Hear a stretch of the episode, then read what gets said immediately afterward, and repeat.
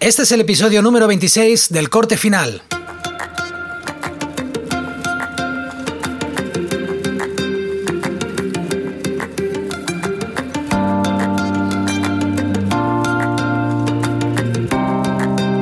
Yo soy Jordi Extremera y os doy la bienvenida al Corte Final, un podcast en el que hablaré de edición de vídeo, de cacharritos para el filmmaker y cualquier cosa que sea interesante.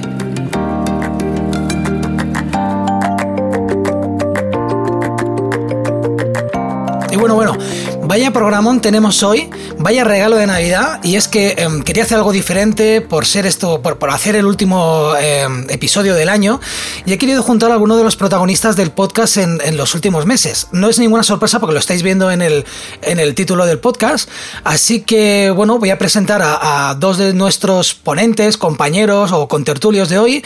Eh, primero sería Alejandro Luengo. ¿Qué tal, Alejandro? Muy buenas, Jordi, ¿qué tal? Bueno, gracias por invitarme, invitarme de nuevo. Again. Sí, sí, sí, aquí otra vez. Y bueno, para, para acompañarnos también en esta velada tenemos a Cayetano, Cayetano de eh, Droneando. Hola a todos, nada. Muchas gracias por invitarme. Ya nos lo pasamos genial la primera vez que nos invitaste, así que seguro que hoy también, así bueno, un placer. Eh, bueno, para no vamos a presentarnos. Mm, yo remito a la gente que, automáticamente, pues eso, que no os conozca, cada uno tenéis vuestro podcast eh, personalizado. Así que, mm, bueno, pues que, vayan a escuchar su propio eh, vuestro propio episodio. Y bueno, yo quería hacer un episodio un poquito diferente. Típico episodio que odio de Navidad, de lo mejor del año, pero lo quería enfocar de otra manera. Yo quería recapitular este año tan raro que hemos vivido, que venimos de otro año también muy raro y nos enfrentamos a otro año que puede ser que sea muy raro. Entonces es un poco ver vuestras, vuestras, vuestra visión, vuestra experiencia, cómo lo habéis tenido, porque tanto, tanto Alejandro tiene, un, tiene una academia, los dos os dedicáis a la formación, entre otras cosas, pero Alejandro tiene una academia más online, más, más enfocada al pues eso, a la, a la, a la, a la formación online.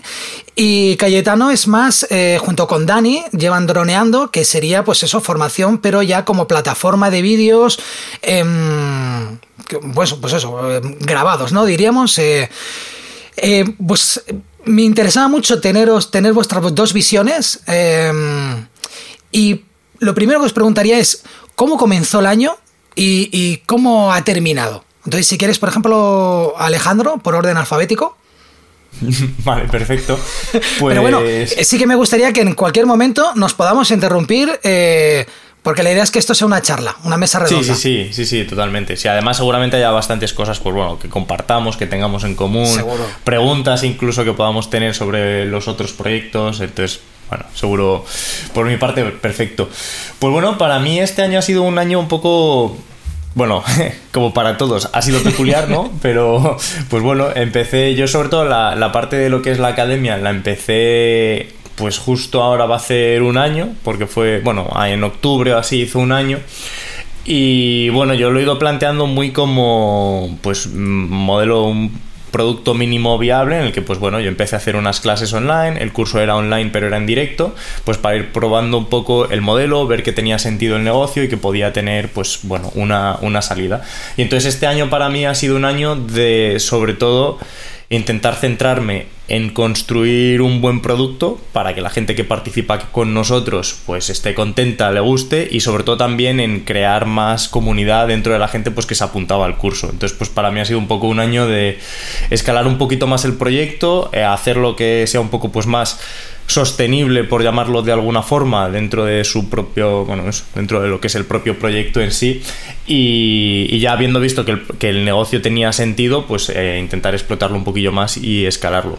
Y bueno, pues la verdad es que esas eran las expectativas y dentro, al final, todos los proyectos, es verdad que tú muchas veces te piensas o te puedes llegar a plantear que todo va a ir mucho más rápido de lo que piensas, pero al final los procesos son largos y yo creo que sobre todo en negocios así que quieres hacer sostenibles a largo plazo, es un camino muy largo y bueno, seguro que Cayetano, que, tengo entendido que llevas más tiempo que, yo en esto, eh, pues seguro que lo sabes que al final, pues claro, todos los proyectos que merecen la pena lleva mucho tiempo y normalmente es más del que solemos estimar al principio. Así que bueno, pues nosotros seguimos ahí en fase de seguir construyendo y sobre todo seguir creando comunidad que también es una de las cosas que más me ha gustado del proyecto, el un poco juntar a la gente, ver que la gente disfruta, ver cómo entre ellos se van ayudando también, esa parte es, es, genial.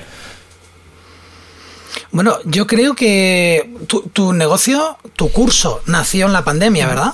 Sí, justo, un poco pues viendo a ver diferentes opciones. Al final dije, bueno, pues la parte de la formación siempre es algo que, me ha gustado. Yo he estado vinculado también a la Carlos III, llevo muchos años vinculado a la Carlos III, pues por otros temas, casi más de emprendimiento y otra, otra serie de, de asignaturas o de, o de temas, con un máster de emprendimiento de la Carlos III. Y dije, bueno, pues vamos a probar esta aventura. Tenía también, por otro lado, unos conocidos que se dedican a la parte de gestión de funnels, gestión un poco de eh, publicidad en redes sociales y ese tipo de y ese tipo de trabajos. Y al final, pues oye, eh, hablando con ellos surgió la posibilidad de hacer el curso. Casi fue más idea suya que idea mía. Decir, oye, pues podríamos intentar plantear la opción de hacer esto. Y lo probamos, fue bien. Y al final, pues me ha ido enganchando poco a poco. Pero, por ejemplo, yo, mm, por lo que yo creo, eh, Calle, por ejemplo, tú sí que es verdad que tú tienes la. junto con Dani, tenías droneando desde hace mucho más tiempo, pero sí que tuvisteis el, el pico o el, o el salto mm, fuerte, lo tuvisteis en pandemia. ¿Puede ser? ¿O tengo mal entendido? ¿O lo he soñado? Bueno, realmente el pico fuerte ha sido este año, porque en pandemia fue el origen. De hecho, el, origen, origen, origen, y ya, lo tenemos, mm, digamos. ¿También nacisteis en pandemia? Digamos que el origen planificado estaba antes, antes de que supiéramos nada de lo que es el coronavirus, pero fue explotar todo, el, trabajo de, de 100 a 0, y decir, Dani, ¿por qué no le metemos mano a esto ahora que tenemos tiempo? Y literalmente, pues la, la, tercera, cuando ya nos dimos cuenta de que en 15 días la cosa no se iba a apañar, como muchos nos pensábamos al principio. Eh, Porque yo al pues principio pensaba, yo pensaba que 15 días y luego a los 15 días pensé, eh, dentro de 15 días sí. Y, hasta que ya llevabas un mes y decías, a lo mejor no, a lo mejor van a tener razón y va a ser el año que viene. Y luego ni el año que viene. Pues en ese punto en el que además los clientes, al principio los clientes también eran un poco, no, pues venga, lo paramos y, la semana que viene hablamos tal, y, eso, y la, y la, otra, y la otra, y la otra. Hmm. Y dijimos, ¿por qué no le metemos caña a esto? Y eso, claro, estamos hablando, eh, sería abril 2020. Y claro, esos primeros meses, ah, contestando un poco la pregunta de cómo ha ido tu año, tu 2021, pues digamos que 2021 eh, será un año que recordaré para siempre. No sé si lo querré volver a, a vivir, porque la intensidad ha sido muy, muy fuerte. Y claro, empezamos el año también fatal de, pandemia, porque la Navidad anterior fue muy mala, entonces eso significa cero trabajo de eventos, de todo lo que implique multitudes de gente, pues de eso cero. Y metiéndole mucha caña al proyecto de los cursos, pero claro, aún, por decirlo de alguna forma, no salían dos, sueldos completos, por eso así, así rápido. Entonces digo, ostras, le estamos metiendo caña, eh, estamos trabajando mucho, pero pues eh, por lo que dice Alejandro, que esto es una carrera de fondo. Y, en este año, pues el proceso ha sido de ya crecimiento, del que estamos muy, muy orgullosos. Por otra parte, esos clientes, que luego si queréis hablamos un poquito más sobre ello, han ido asomando la cabeza, los clientes de, antes. Y, ya digo, pues ahora ya un poco con, más calma, echas la vista para atrás, muy contento, ya no solo a nivel de cursos, sino también sobre todo, pues, em, pues por ejemplo en YouTube, que es YouTube es una aventura... Mm pues yo... Eso sí que es a largo plazo, ¿no? exacto. Aquí no Yo me, arrepiento solo de no haber empezado antes, porque yo siempre quería tener algo, casi que me daba igual la temática, simplemente arrancar algo. Y, digo, ostras, si hubiera empezado hace o sea, tres años antes o cinco años antes, pues imagínate, ¿no? Pero bueno, eh, es una aventura que también este año ha sido muy, muy bonita de vivir y ese sería un poco resumen, grosso modo. Pero yo creo que las cosas tienen su momento exacto de maduración, ¿no? Entonces, hace tres años... Eh, tal vez a lo mejor habrías perdido fuerza enseguida, porque si, si por otro lado ya tenías otro tipo de proyectos que ya funcionaban, eso te impide seguir arrancando en el, en el mundo de YouTube. Entonces creo que, que vuestros, vuestros proyectos han tenido el momento exacto de maduración y a través de una desgracia ha, surgido una oportunidad, ¿no? Como esta famosa frase motivadora que dicen de los japoneses, de que crisis es oportunidad, etc. etc. Eh, lo, iba a comentar antes, que justo eso yo es algo que es que al final en todas las crisis siempre se vive un momento de oportunidad y lo que al final pues es una situación complicada da lugar a otro tipo de negocios o a otro tipo de pues eso. Pero no crees que eso es demasiado, no sé, Paulo Coelho, ¿no? Si cuando deseas algo el universo, ¿no crees que es algo así muy como, oye, aprovecha la crisis para... Pero pasa en todas. Si te fijas en la crisis, pues 2008 por ahí también, empezaron a salir muchas aplicaciones de car sharing, todas estas aplicaciones de, oye, mm. pues reparto de costes, el BlaBlaCar, que si el... Entonces al final como que siempre hay una opción de, oye, pues si esto es muy caro, este sector, este servicio es muy caro, al final hay una forma de reinventarse y, hacer que sea, pues eso, con, el, con los gastos compartidos que se hacía, pues que baje todo. Entonces, no sé, como que al final siempre, yo realmente creo que sí, que es un poco cliché, pero realmente es algo que es verdad, que, pero a veces, en todas las situaciones de crisis... Te, da la sensación de que la gente que triunfa es gente que no está en tu círculo. O sea, a ver, tú, tú no puedes ver a Elon Musk y pensar que es eh, alguien que te pueda motivar, ¿no? Como decir, o sea, yo, también puedo ir a, la luna, ¿sabes? decir, bueno, la, realidad es que no eres eh, eh, Elon Musk, ni, ni eres el de Zara, ni nada de eso.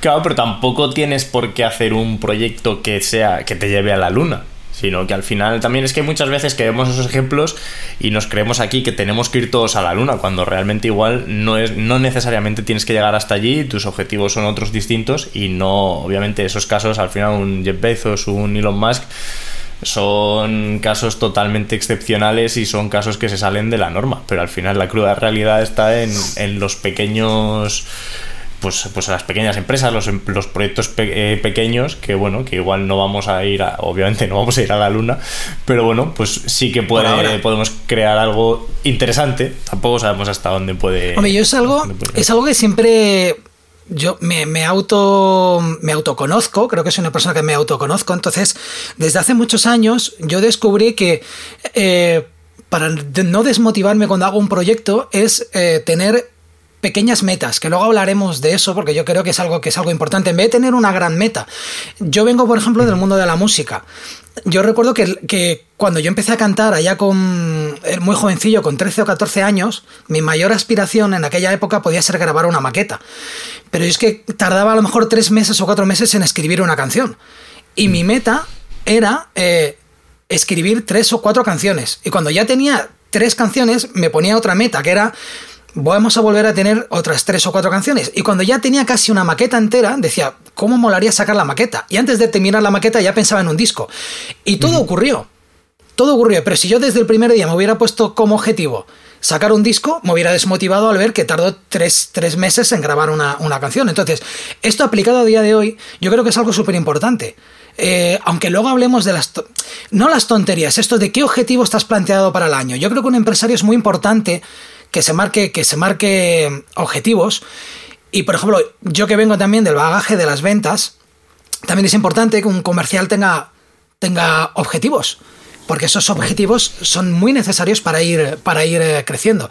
Entonces, ¿vosotros planteáis este tipo de, de, estrategias en vuestras empresas? ¿Planteáis este año mm, quiero llegar esto? Venga, pero además una, una estrategia que se pueda conseguir.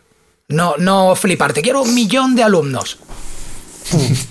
De hecho, es mi principal preocupación actualmente. Es la forma de poner adecuadamente esos objetivos. Porque tanto si los pones muy cortos y no avanzas es malo, como también si te pasas de, ambición con esos objetivos y luego no llegas y te frustras. Y, me ha pasado de, pues yo que sé, nuestra, la reunión con Dani que solemos hacer semanalmente, y decirle, es que, es que justamente hemos dicho que vamos a tener este curso, no lo tenemos aún, tal.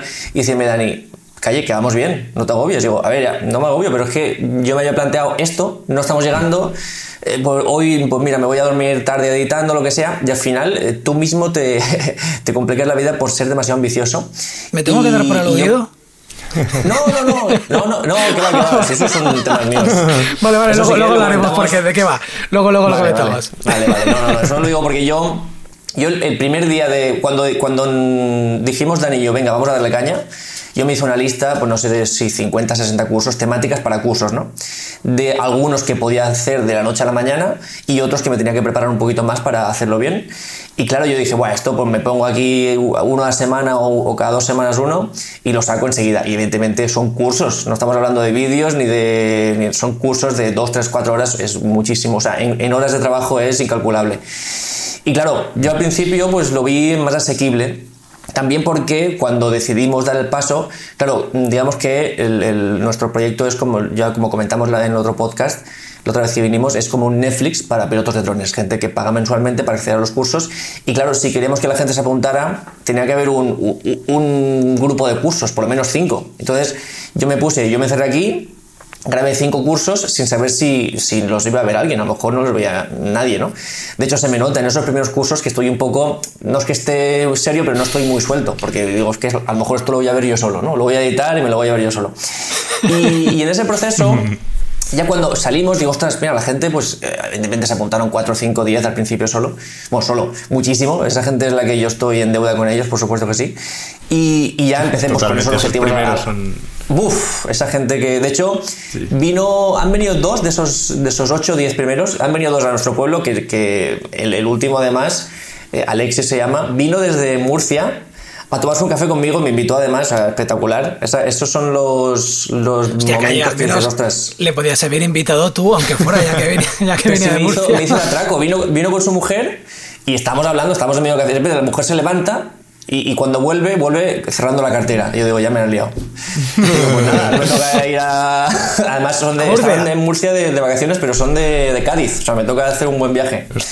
Pero bueno, la cuestión que esta gente, que es la primera que nos apoyó, y, yo ya me, me, marqué estos eh, objetivos, y ya te digo, a, a largo plazo, acertar con, con ese objetivo que es muy complicado, o sea, con ese objetivo que ni se pase de corto ni de largo, que es muy complicado, es la clave para tener también salud mental, porque puedes, pues te puede ir bien el, proyecto, pero tú solo agobiarte y estar agobiado tú solo y, también es importante aceptar eso. Así que yo es un poco en lo que más énfasis estoy haciendo ahora. Por eso un poco también ya lo comentamos luego, estamos en búsqueda de profesores externos y todo eso, que es un poco lo que le puede dar a, Droneando el salto definitivo. Eh, tú, Alejandro, eh, por ejemplo, em, ¿tu contenido varía de curso en curso? O, o sea, tus, tus, alumnos repiten. No sé si queréis decir cuántos alumnos tenéis. Eh, Calle, yo sé que no tiene problema. Además, creo que lo, que lo hasta poner los nombres en cada en cada vídeo. Si vais a YouTube, lo podéis ver al final de cada vídeo. Ah, mira, ah, qué bueno. Lo tienes ahí como. Has dejado el cliffhanger, ¿no? o sea, no, no lo vas a decir, pero. No, pues yo el otro día estuve mirando y teníamos, yo creo que hemos roto la barrera de los 100 hace poco. Pero sí, en torno a, a, 100 en total. Lo que pasa es que luego hay algunos, porque digamos que yo lo hago de dos formas. El, contenido en sí de lo que es el curso es el mismo, es fijo, es decir, es un curso.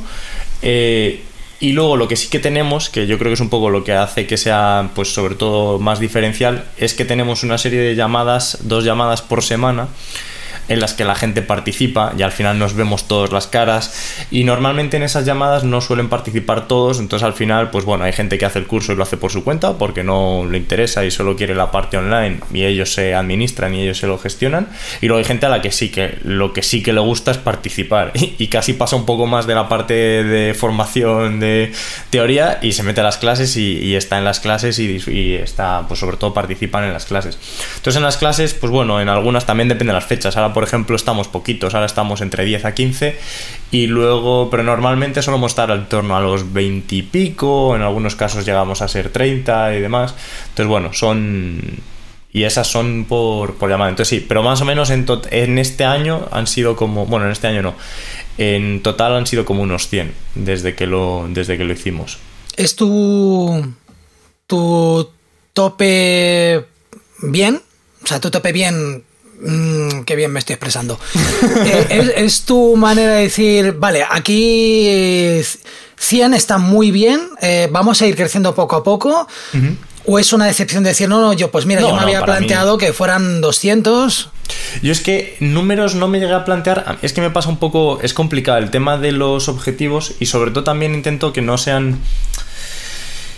Es decir, plantearlos de forma que en los que yo tenga como poder de incidencia, es decir, que no dependan de agentes externos, porque oye, conseguir no sé cuántos alumnos, pues no sé si 100 van a ser muchos o no, o cómo, pero bueno, sí que lo podemos plantear en términos de, oye, pues vamos a ver qué tal funcionan las inversiones, porque nosotros medimos mucho al final la inversión que hacemos en redes sociales y es prácticamente un juego de números. Entonces nosotros tenemos un retorno de la inversión, entonces es cuestión de ir controlando que el coste de los de adquisición de los leads no nos salga muy caro para ir manteniendo ese número constante y entonces así pues eh, optimizaremos más los, los ingresos que acaban llegando.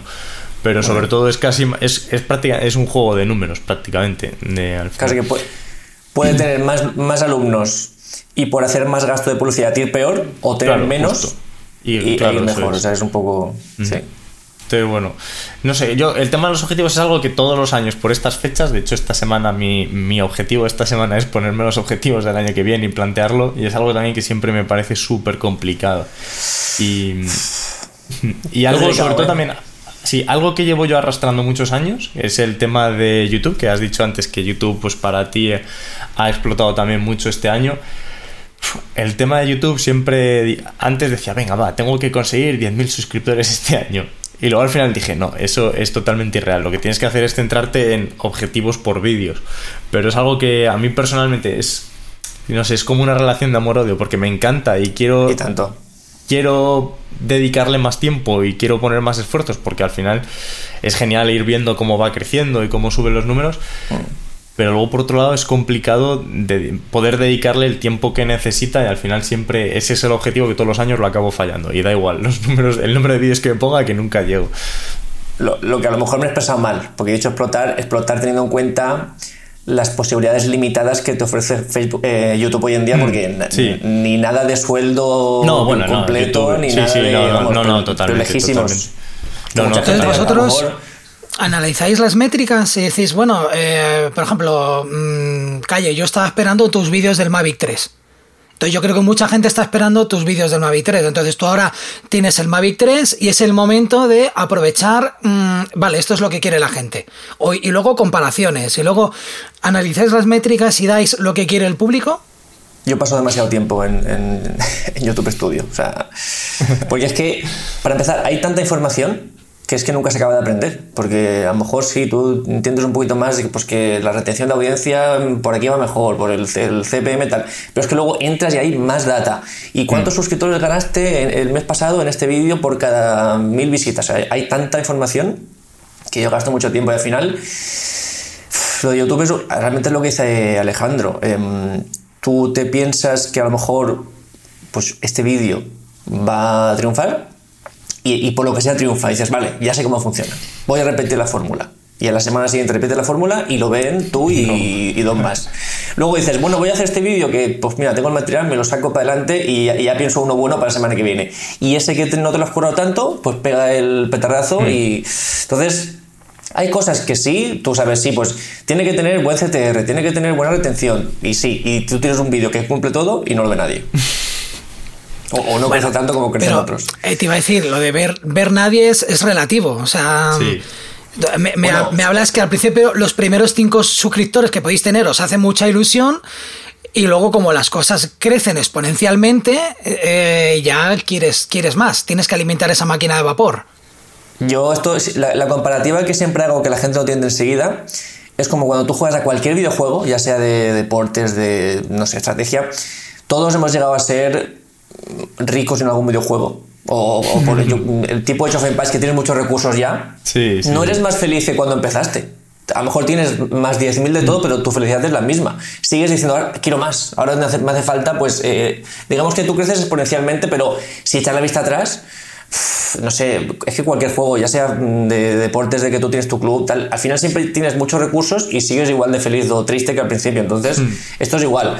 Cuando digo que no lo veo nadie, que no lo ve nadie, es que a lo mejor tienes 10.000 suscriptores y, el vídeo pues, lo ven 400 y dices, pues no sé, algo está fallando. O las notificaciones, que evidentemente las notificaciones no van, mm. o, no interesa. Es aleatorio.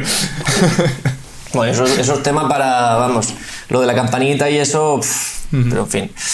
Ya digo, son cosas que, Yo, yo, creo que la clave, lo bueno, lo mejor y lo peor a la vez de YouTube es que es súper exigente. O sea, te educa a base de la fuerza. Has fallado en este vídeo en esto, pues mm, falla este vídeo. A dos semanas muerto.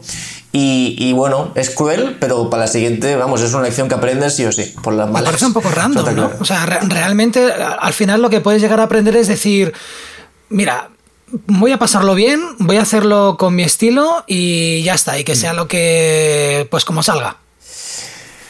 Hay que tomárselo así, porque si mm. no, a ver, hay que tomárselo así con, pero también con ciertas pautas. Pues tú mm, piensa que al principio pues tienes que aportar valor, ¿no? Mm, muchos canales que a lo mejor aportan el valor en el minuto 12 ya han estado 6 minutos pidiéndote que te, que te, suscribas tal, ahí es complicado. O sea, tú tienes que ser tú mismo, encontrar tu estilo, pero em, un poco siguiendo las, reglas del juego. Si no las sigues, YouTube no tiene piedad. Sí, además es que es. Pues es lo que has dicho, es que no tiene piedad y enseguida es como, vale, siguiente vídeo. Con toda la oferta de vídeos que hay, al final es, eh, es muy fácil que la gente se vaya a otro. Bueno, que yo estoy aquí hablando de YouTube y mi canal es súper chiquitito, vamos, que no es. Pero que es algo que me gusta mucho. Tu canal es un ejemplo, como hay miles que tiene evidentemente muchos menos suscriptores de los que les tocan, solo, solo por la calidad de, todo, de, imagen, de sonido y tal. Pero es que luego haces un vídeo, por ejemplo, haces un vídeo a lo mejor de Alexa, que no es, no es tu especialidad, y, pega el petardazo. justo. Ese justo, es que me pasó eso, que bueno, era un vídeo, además que por aquel entonces, pues bueno, los vídeos tampoco los tenía muy allá, pero justo ese hice el de Alexa, es un vídeo que acabé hasta las narices, lo publiqué a última hora un jueves, que dije, mira, esto me lo quiero quitar ya en medio, pero porque me apetecía hacer un vídeo de Alexa que no tiene absolutamente nada que ver, y de repente, en ese mismo día, como que empezó, lo cogió Google, lo puso en la página de Google, no sé muy bien por qué, y empezó a tener visualizaciones, a tener visualizaciones y como que se medio viralizó en ese mismo día, que claro, para yo tener una media que no llegaba, pues que no sé si llegaban a los 500, 500 visualizaciones, que para mí eso era como... Y al final una comparativa que hago es, imagínate poner a toda esa gente en una sala. Y dices, vale, y ya ahí coge perspectiva todo y dices, ostras, es que son 500 personas que han visto esto. Y entonces dices, bueno, 500 personas en un numerito en la pantalla es pequeñito, pero si realmente es en un sitio, has llenado varias salas de cine bastante grandes. Entonces, pues bueno, si haciendo esa comparativa, pues para mí cada vídeo que tenía sus... Mi objetivo era llegar a las 100 visualizaciones, entonces si lo cumplía, y este de repente em, explotó y en una noche tuvo como 2.000 o así, que para mí era una locura. Y luego subió a los, no sé, en muy poco tiempo consiguió muchísimas visualizaciones. ¿Empezaste a mirar ya piso por Andorra? sí, sí, claro. ya comprarte el Ecodot, digo, pues voy a empezar a pillarme todos los productos de Alexa y voy a hacer un pro de, Alexa. claro, pero luego lo pensaba y digo, es que luego no volví a hacer ningún vídeo de Alexa porque yo es que tampoco quiero que a mí tampoco me... Era una cosa que quería probar, pero a mí me gusta hablar de otras cosas que tienen que ver con el vídeo y con... ¿Sabes? Y con las cámaras y cosas así, no con Alexa necesariamente. Yo creo que hay que tomar YouTube tal vez como, como simplemente una plataforma donde me permiten poner vídeos y a partir de ahí yo voy a intentar buscarme la vida por otro lado para que la gente me vaya conociendo. O, como yo digo muchas veces, cuando hago un vídeo para una mm. El vídeo tiene que tener un motivo. Mi, vídeo no va a hacer que tú vendas más. Mi vídeo va a ayudar a que tú vendas más. ¿Cómo? Eh, en mi vídeo no, vas a, no vas a encontrar un botón para comprar directamente tu producto. Mi vídeo va a hacer que la gente vaya a tu página web. Pero luego también es verdad. Si tu página web no es buena o si tu producto es una mierda, por muy guay que sea el vídeo, no, no, va a funcionar nada. Entonces, es como una herramienta más de las muchas herramientas que tenemos que tener a nuestro favor. Y claro, obviamente siempre da con algo, los que estáis muy metidos en el tema de YouTube, eh, podéis dar con la clave de algo y en el momento que peta, peta. Y en el caso, por ejemplo, de Alejandro, lo que veo en los vídeos de Alejandro es que tal vez tienes ese. Mm, tienes ese. Ese, ese toque. Eh, un toque que te permite. Mm, que te permite... Mm, ah, lo diré. Tienes ese toque que, tú tienes que tener los vídeos a cierto nivel y no quieres bajar de nivel y eso te crea más, eh, más trabajo que tú te autoimpones y te impide publicar más. Es, es, un arma de doble filo, porque al final muchas veces digo, joder, qué pereza ahora tener que poner el foco, tener que poner aquí un poco Además lo pones en casa, claro, lo tienes claro, sí, sí, yo lo pongo aquí, es justo en esta pared de aquí, pero claro, es como, joder, qué pereza ahora sacar el foco, el no sé qué, prepararme el guion, escribir un poco todo lo que, de lo que voy a hablar. Y hay veces que por ese trabajo es como, pues voy a tardar, no lo voy a sacar, lo voy a hacer más tarde, ya lo haré mañana, no sé qué, y al final es verdad que lo voy posponiendo o la edición, hay muchas veces que los, los vídeos de YouTube me lleva a editarlos una barbaridad. Pero una, una locura, pues estoy un montón te lo tomas como Al final te lo tomas como el trabajo para un cliente. Sí, sí, sí, peor, porque al final el trabajo para el cliente es algo que normalmente has hecho muchas veces.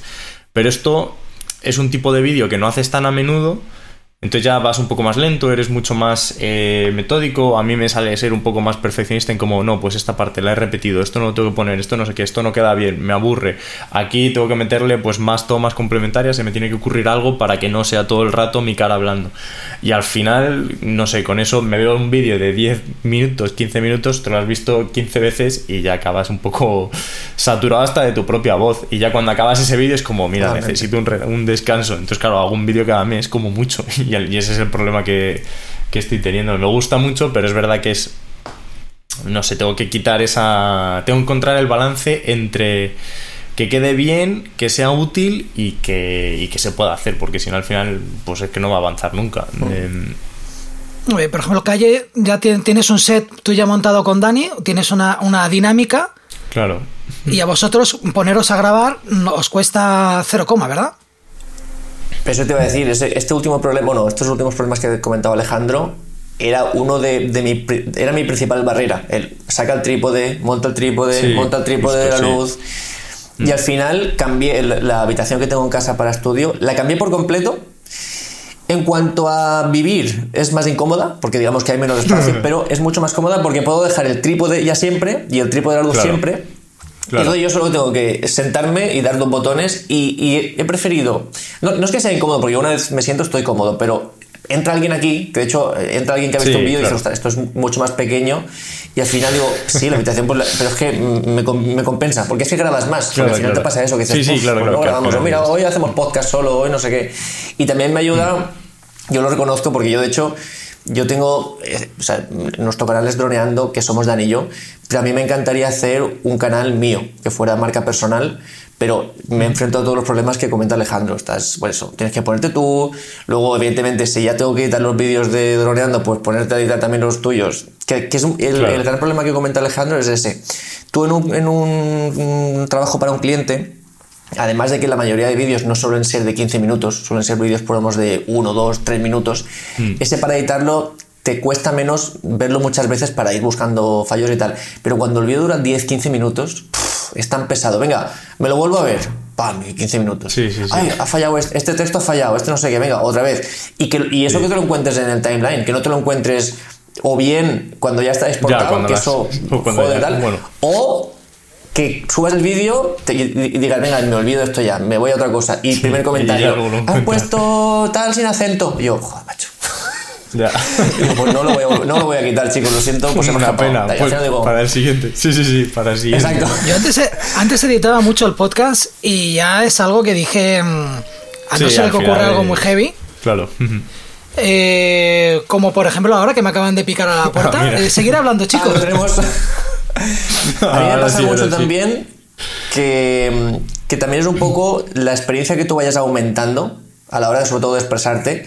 También eso lo cura mm. un poco, porque tú al principio empiezas en tu primer vídeo. Sí, totalmente. Que, mucha gente De, de poner primeras a la cámara, pues evidentemente pues te equivocas, pues tal, y esto no me gusta, repites. Y la edición se hace pesadilla, o sea, es, una locura. Y luego ya también, cuantas más horas echas de eso, yo creo que la edición es un poquito más sencilla porque no tienes que cortar tanto. También tú un poco ¿Cómo te lo gestionas? ¿Eres de cortar mucho ahí esos, cada silencio, cada respiración? Es que yo uso mucho un prompter cuando grabo los vídeos. Entonces yo me lo pongo todo, tengo un pequeño prompter, entonces me lo coloco, me, el texto me hago prácticamente el guion entero, pero cuando...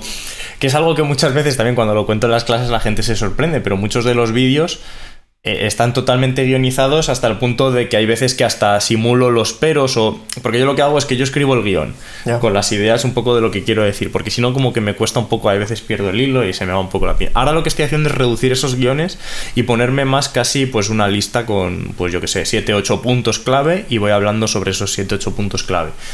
Pero sí, muchos de los vídeos es me hago el guion entero y yo luego ese guion lo leo y lo leo aquí en casa en voz alta y voy digamos, re redactándolo con las pausas que haría, pues como si, si, estuviese hablando con una persona normal, en vez de hacerlo. Porque si, si directamente lo lees, da la sensación de que realmente lo estás leyendo, y eso no me gusta. Entonces, pues luego, cuando lo grabo, ya, bueno, ya, digamos que lo escribo, lo leo en voz alta, voy corrigiendo para que sea, digamos, más coloquial, y ya cuando lo pongo en el prompter, ahí sí que voy, pues, entre comillas, sobreactuando un poco, de no sobreactuando, sino no mirando todo el rato a lo que es el texto, sino mirando a los lados, mirando arriba, moviendo un poco las manos y así consigo, digamos, entre comillas, simular un poco que pero, pero estoy todo el rato viendo el texto que tengo que decir. Y hay veces que a lo mejor voy leyendo el texto y desarrollo una idea y digo, ah, pues mira, voy a seguir tirando por aquí. Ahí me vuelvo un poco loco porque estoy mirándole a la cámara, pero estoy leyendo unas cosas que no estoy diciendo porque estoy diciendo otras y luego ya lo pauso, vuelvo atrás y ahí digamos que las, los cortes son más sencillos.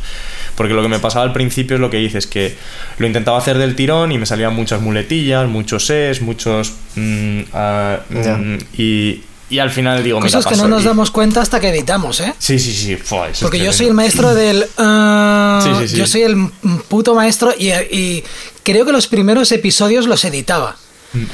Y tardaba tanto tiempo en editarlo que dije, Jordi, tienes que encontrar una solución porque esto no lo vas a poder aguantar. Esto no lo vas a aguantar. Y la idea es intentar hacer las cosas lo más sencillo posible porque creo que luego, y seguro que estáis conmigo, eh, la gente que os sigue lo que quiere es más cantidad que calidad. Sí, seguro. porque calidad ya la va a tener. Ah, no, no el 100% o, no lo mejor que podrías hacer, pero seguramente la gente prefiere oye, pues prefiero que hayan unos eh, ah, o silencios, si eso me va a dar un podcast mm, o un episodio más a menudo, ¿no? Sí, sí, sí. Sí, sí, totalmente. Vamos. Seguro. Y que tú vas, a ir, tú vas a ir mejorando esto. Es lo que tú dices, cuando tú te editas. Yo, yo mismo me, me cojo manía a mí mismo editándome Digo, ¿cuántas veces has hecho? Yo, por ejemplo, al principio tenía una, una un tic muy. a ver, no es que sea feo, sino que yo le he cogido tanta manía que me parece feísimo que era hacer. Y cada rato, pues sí, esto es muy bonito porque. Y, tal, y, y, además eso pica un montón en el, sí, claro, en el audio cuando estás con auriculares.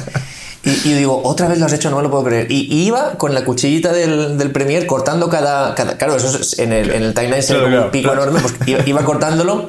Y, claro, al tercer vídeo ya me autoforzaba a. Vamos, a, me ponía una camisa de fuerza. Y ya te digo, eso tú mismo te, te educas a base de cogerte manía. O sea, que son cosas que. A mí me pasa con los. A mí me pasa con los no. En plan, hay veces que digo, oye, pues eh, eh, tienes que hacer esto, esto, ¿no? Y, hago como una pregunta retórica del no. y luego lo escucho y digo, pero si es que he dicho 70 veces no. Y digo, pero es que es tonto, quítalo. Y me pasa lo mismo, voy con la cuchilla ahí quitando los, las preguntas estas estúpidas que me dan por meter. Y claro, al final. La, la pregunta sería si es algo que nos molesta a nosotros o la gente lo nota. Porque todos tenemos, una, todos tenemos una coletilla, ¿eh? porque nuestro cerebro tiene que pensar qué es la siguiente frase que va a decir y tiene que soltar esa coletilla. Que en mi caso, ya te digo, en mi caso es muy obvia. Eh, estoy pensando. Y yo cuando me lo veo en el timeline, además que tiene la misma forma, es como la montaña de Montserrat. Eh, entonces ya lo veo y digo, me cago en la hostia. Si lo veo, tengo que ir a cortarlo. Por eso procuro no mirar el timeline. Digo, no, no la he cagado, ¿no? Pues pongo esto, tiro para aquí y el podcast sale como sale y ya está. Hmm. Sí, sí, yo estoy totalmente convencido de que son cosas que, nos molestan más a nosotros que, al espectador. Lo que pasa es que a mí me gusta, yo tengo una mentalidad que es en cada cosa que hago un poquito mejor que la anterior. Y que si he hmm. echo la vista atrás, en, eh, por ejemplo en YouTube, si me voy cuatro meses atrás y veo un vídeo, que le vea fallos, que, que lo vea, uff, como lo hacíamos ahí, ¿no? Y entonces, claro, en ese sentido, pues sí que tienes que ir esas cositas, aunque puedes pensar, vale, al espectador no le molesta, pero tú tienes que ir mejorando. Uno, por lo menos yo pienso así.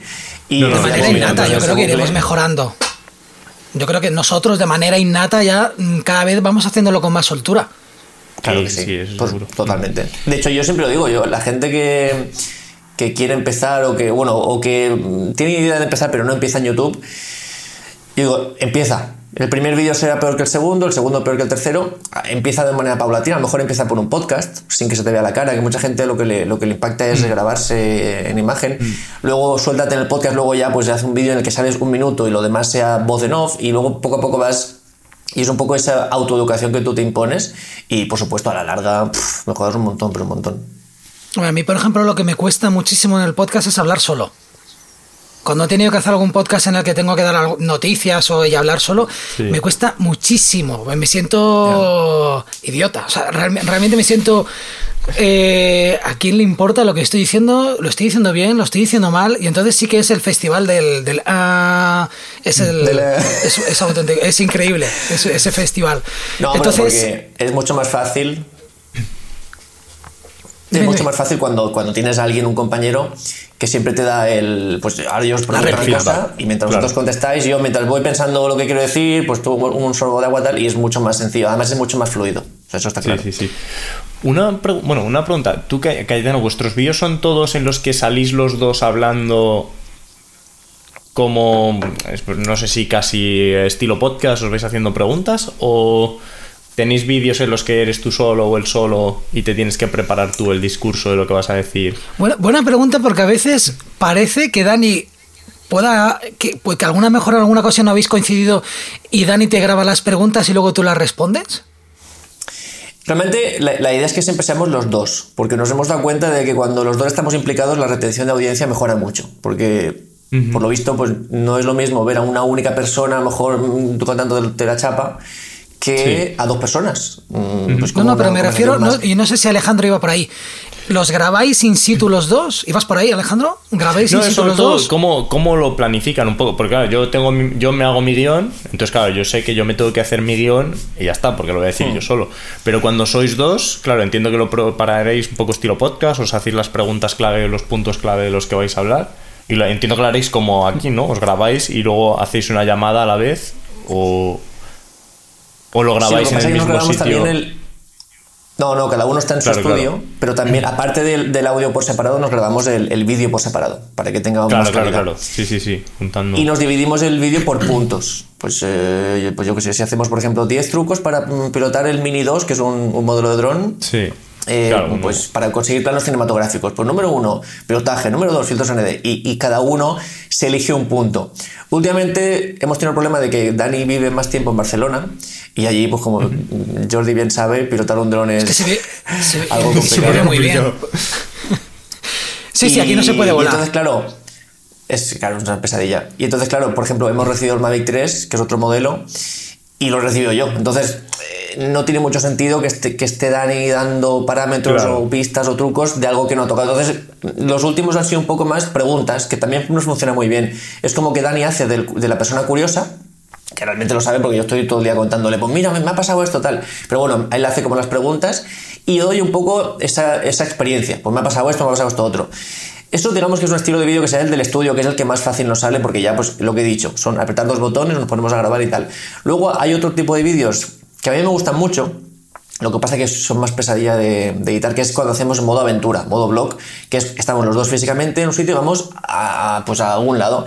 Que esto es algo que no nos habíamos planteado hasta que un día hicimos un blog de que subimos a un castillo con el, con el Mini 2, con este dron pequeñito.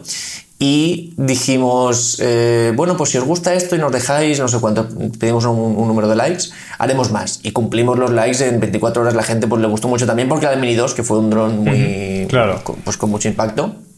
Y entonces, claro, a mí me gusta mucho porque para mí eso es la esencia de, nosotros, es cuanto, cuanto menos personaje hay, más persona hay.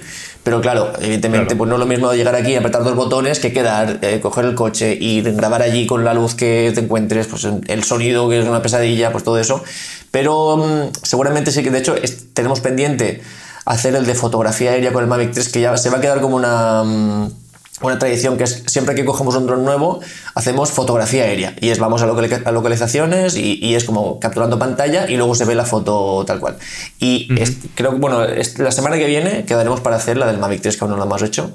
Pero claro, eso para editar luego, pues evidentemente cuesta mucho claro. Y ya para lo último, ya para ir despidiéndonos de lo que sería tema de mm, tema de academias y demás, ¿qué novedades veremos en vuestras plataformas? Este año, que, que viene, el 2022. ¿Quién, pues, ¿Quién para primero? Mm, Alejandro. Bueno, venga, me lanzo. Cuando tengáis la duda, pues orden alfabético. Eh, cuando dices plataformas, ¿dices eh, lo que es el curso en sí o en general? En general, lo que es RAW Academy. Vale. Bueno, yo es que el, el tema del YouTube lo llevo con mi cuenta personal más que con la vamos más que con la academia pero sí mi objetivo es a nivel personal que también mi idea es que tenga que esto es otra cosa que no te he preguntado a Cayetano que entiendo que sí. Vosotros entiendo que tenéis eh, bastante flujo a través de YouTube hacia la academia no entiendo de o no tenéis es nuestra ventana al mundo. Claro, claro, claro. ese, es un, ese es un paso que me falta a mí dar y mi objetivo este año es sobre todo potenciar más YouTube para también eh, atraer más tráfico orgánico a la academia y que no dependa exclusivamente de, la inversión en anuncios, en, sí, de la inversión en ads. Eh, entonces esa es una cosa. Yo es que he hecho, digamos, el camino un poco al revés. Hemos ido primero por la parte, con la experiencia de estos chicos en la parte de, anuncios de pago, pues al final lo hemos hecho al revés. Y ahora la idea es intentar invertir un poco el modelo para llevar más tráfico orgánico y que no dependa tanto de recursos económicos el captar a gente. Mm, y, también abrir a otros sitios del mundo, porque con esto solo lo hemos hecho en España. Entonces, pues bueno, objetivos a nivel de Raw Academy eh, o siguientes pasos, ¿no? Que era la pregunta, Jordi. La idea es que abrir un poco pues más horizontes también nos gustaría hay una cosa que llevamos tiempo pensando pero todavía no hemos avanzado que es el trabajar con afiliación también conseguir a gente que oye, pues pueda recomendar con los que tengamos buena relación y puedan ser proyectos, digamos, productos complementarios y con los que podamos pues crear algo de relación y que puedan también recomendar el curso a cambio de un porcentaje de lo que sería el ticket. Luego también eh, otra cosa que queremos hacer es meter más cursos. Estamos trabajando en un curso de streaming, estamos trabajando también en un curso también como de más de la parte de video marketing y con, con otra gente que sea experta en esos temas. Y un poco esa es la, idea. Y, ahí, y luego seguramente, que esto también lo tenemos que ver, es abrir un poco a Latinoamérica. Que ahora mismo solo estamos haciendo enfoque en España. Y una de las cosas que queremos hacer también es abrir en Latinoamérica. Entonces, pues bueno, esos son los objetivos así para el próximo año. Veremos a ver hasta dónde somos capaces de, de llegar. Y bueno, pues poco a poco. Al final yo tampoco me estoy estresando mucho con ello, vamos poquito a poquito y prefiero que las cosas vayan saliendo bien y sean útiles y sobre todo que la gente al final la métrica digamos va a ser cómo de contenta está la gente y eso lo vas a ver. Entonces con que la gente esté, si la gente está a gusto, mm, va a estar bien y vamos a poder seguir haciéndolo. Y de momento estamos en esa línea, así que bueno, pues esa es un poco la idea. ¿Y tu calle? Yo por comentar un poco una de las ideas de Alejandro y también lo has comentado tú Jordi antes, esto de YouTube al final pues es como una, esto que he dicho, la ventana al mundo, es tu altavoz. Y, el ejemplo un poco para también comentar lo que suelo decir es, em, vi un, hay un canal de, de, YouTube de fotografía un poco que se llama Jared Polin, es, en inglés, que no hace ah, mucho llegó al millón de subs. Uno que tiene el pelo así como muy a lo afro. Sí, sí, sí. sí, sí y aprovechó su, fiesta del millón para compartir el dinero que había ganado en, YouTube y era ridículo. O sea, bueno, Alejandro lo sabrá, el dinero que se gana en YouTube es, ni te lo explicas de lo poco que es. Y, en lugar de decir, voy a quejarme por lo poco que he ganado, dijo, yo he podido transmitir mis ideas al mundo gratis. Sí, YouTube se ha llevado un dinero por la publicidad, perfecto, pero es que a mí no me ha costado nada transmitir esto está llegando a España sus vídeos, por ejemplo, y, imagínate lo que costaría eso, pues lo que dice Alejandro en Facebook Ads o, en ya no en una tele o algo de eso, sería imposible, ¿no? Entonces yo creo que YouTube, que también es un poco lo que tú nos comentabas antes, Jordi, es eso, es, eh, aunque no da el dinero que debería dar, mm, pienso yo, pero bueno, pues te permite transmitir tus ideas al mundo, esa es la, gran ventaja. Y respecto al, al objetivo próximo de Droneando, yo tengo claro, son más profesores. Nosotros somos expertos, bueno, yo soy experto en, drones, pero es que nunca lo sabes todo. Aunque sepas mucho de drones, pues eh, siempre te falta algo. muchas cosas, por supuesto, sabes ni, ni, la mitad. Entonces yo creo que parte del camino es rodearte de talento, que es un poco lo que estamos ya empezando a hacer. De hecho, eh, pensaba que nos íbamos a encontrar con Jesús también aquí, que, que es asiduo al, podcast. Y Jesús ha sido nuestro primer eh, profesor externo. Nos ha hecho un cursazo de DaVinci Resolve espectacular. De hecho, yo soy el primer alumno de ese, de ese curso. vamos, estamos encantadísimos con él. Y justo lo estamos publicando esta, estas semanas, el, de DaVinci. Y nada, es desde cero. ¿Desde qué versión tienes que descargar? Es muy basiquito, ¿eh? Porque, porque DaVinci, para, para acabártelo, tela. Pero entonces es muy, muy basiquito y creo que puede dar pie a muchos cursos dentro de la propia plataforma. Esa una, que con él, yo ya se lo dije, haznos uno y luego si quieres hacernos uno, mm, digamos, más profesional, también. Si quieres hacer uno de color grading, lo haremos también. Pero es que el curso empieza muy básico, desde cómo descargar tal, hasta acabamos viendo color grading bastante profundamente. O sea que me gusta porque es un poco la filosofía que hacemos con los cursos. No tenemos miedo de empezar muy básico, como si fuera para explicarlo para niños, que luego ya habrá tiempo de complicarlo, todo lo que quieras a lo largo del curso. Así que es un poco lo que me gusta. Y luego también, Jordi, el atraco uno de nuestros siguientes profesores seguramente seas tú. ¿Quieres, ¿quieres comentarlo? ¿O se, queda, se queda ahí? Bueno, ahí es una de mis asignaturas pendientes que yo también tenía hacía mucho tiempo que tenía ganas, que era hacer un, curso. Y bueno, yo creo que podemos decirlo, ¿no? Que será un curso, un curso sobre, sobre podcast, sobre hacer podcast yo solo sobre mi propia experiencia, porque yo antes de hacer podcast me vi 1400 cursos y si hay algo que odio de, los cursos es ver cuando algo se te está escapando de las manos porque algo es demasiado complicado. Cuando te dan demasiadas opciones, cuando cuando te abruman con para hacerlo bien hay que hacerlo así, así, así y piensas esto no va a ser divertido. o sea, no, no lo puedo. Que luego se convierta en un negocio es una cosa, pero al principio lo tengo que convertir en divertido, que es como los canales de YouTube. Vamos a hacerlo guay y luego ya veré dónde pongo un foco, luego ya veré si cambio la cámara y pongo una reflex, pero al principio vamos a hacerlo divertido. Porque no sabes si vas a hacer una inversión de tiempo y dinero y, a la, y al mes vas a decir, vale, no me gusta. No me veo bien en cámara, no. o lo que sea. mucho eso, la gente invierte y luego se va. Hmm. Sí, sí, sí, totalmente. Por eso es muy importante conocerse a sí mismo y saber también mm, esas pequeñas metas que uno dice, ¿no? Dice, oye, voy a hacer cuatro episodios o voy a hacer cinco episodios y a los cinco ya veo qué es lo que hago. si a los cinco te das cuenta de que ha sido una pesadilla hacerlo, pues, pues déjala hacerlo entonces. Totalmente. Y también que sea útil, porque tú sabes cómo es el principio, sabes, tú sabes cómo es el comienzo de esa aventura, ¿no? De iniciarte a hacer podcast y también sabes un poco pues cuánto te lleva hacer un podcast y qué es exactamente lo que necesitas.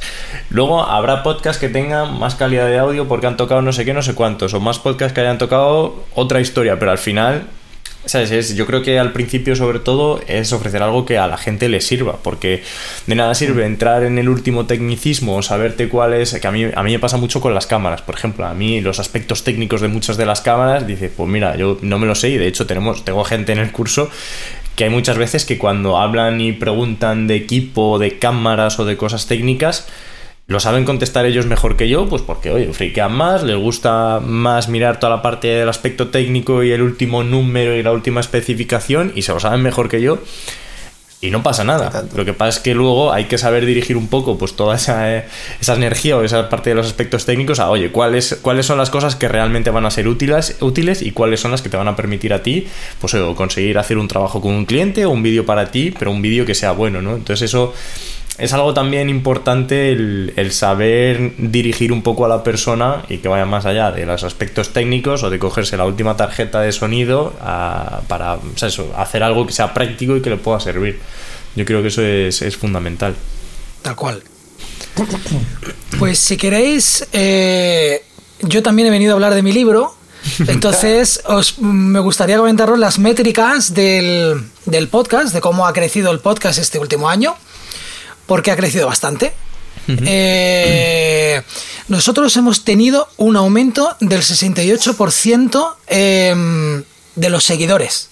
O sea, ya partimos de la base de que es un podcast que suele tener una media de entre mil, mil escuchas, eh, no se diferencian entre escucha, escuchas y, suscriptores porque Anchor no te, no te da toda la métrica y porque en algunos sitios Anchor no llega. Entonces tú tienes que mm, coger el podcast y llevarlo a esos otros sitios. Yo no hago una suma exhaustiva ni nada por el estilo. Entonces sí que sé que hemos tenido un, 60, 68% de aumento de seguidores.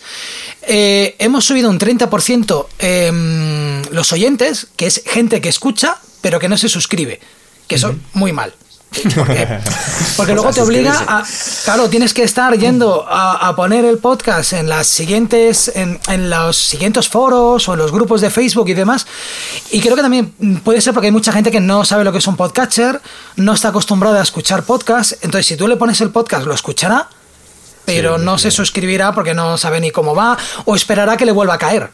Claro. ¿No? yo tengo una duda, claro, porque nosotros, por ejemplo, en, bueno, en YouTube, en la plataforma, como que tenemos un call to action directo, es, oye, en el YouTube es suscríbete a mi canal de YouTube y ya está, solo hay uno. Pero claro, tú cuando pones el podcast hay tantas plataformas en las que lo puedes escuchar que a cuál diriges cuando dices, oye, eh, suscribiros a la de Apple, a la de en Spotify, que ¿cómo, ¿cómo se hace con los podcasts? Es, es curiosidad total. Cada uno, cuando tú eres aficionado a los podcasts, cada uno tiene su su podcatcher. Entonces yo por lo que tú me comentas, supongo que la tuya es Apple Podcast. O Apple Podcast o Spotify, una de las dos, según me pille. Hmm. Lo bueno es encontrar una plataforma, como en el caso en el que es el, corte final, se sube a Anchor. Anchor lo que hace es distribuirla a todas. Anchor es propiedad de Spotify. Entonces, obviamente, Anchor lo primero que va a hacer es colocarlo en Spotify. Spotify, digamos que es para... Yo odio escuchar podcast en Spotify te los desordena, es imposible crear un timeline y a mí me gustan los podcasts, escucharme, verlos como las series, desde el primero hasta, hasta el último. Em, entonces, aquí van distribuyendo, entonces yo lo que suelo hacer es, yo dirijo a Anchor y luego en Anchor tú decides. Luego Anchor hay sitios donde no deja, por ejemplo donde hay iBox. En iBox tienes que ir tú personalmente y dejar tu feed ahí. Y luego intentar subirlo a YouTube como hacéis vosotros, que ahí sí que me di cuenta, y me di cuenta desde el episodio de Droneando, que cuando subes el podcast con nuestras caras, como lo estamos grabando ahora, las visitas son bastante superiores.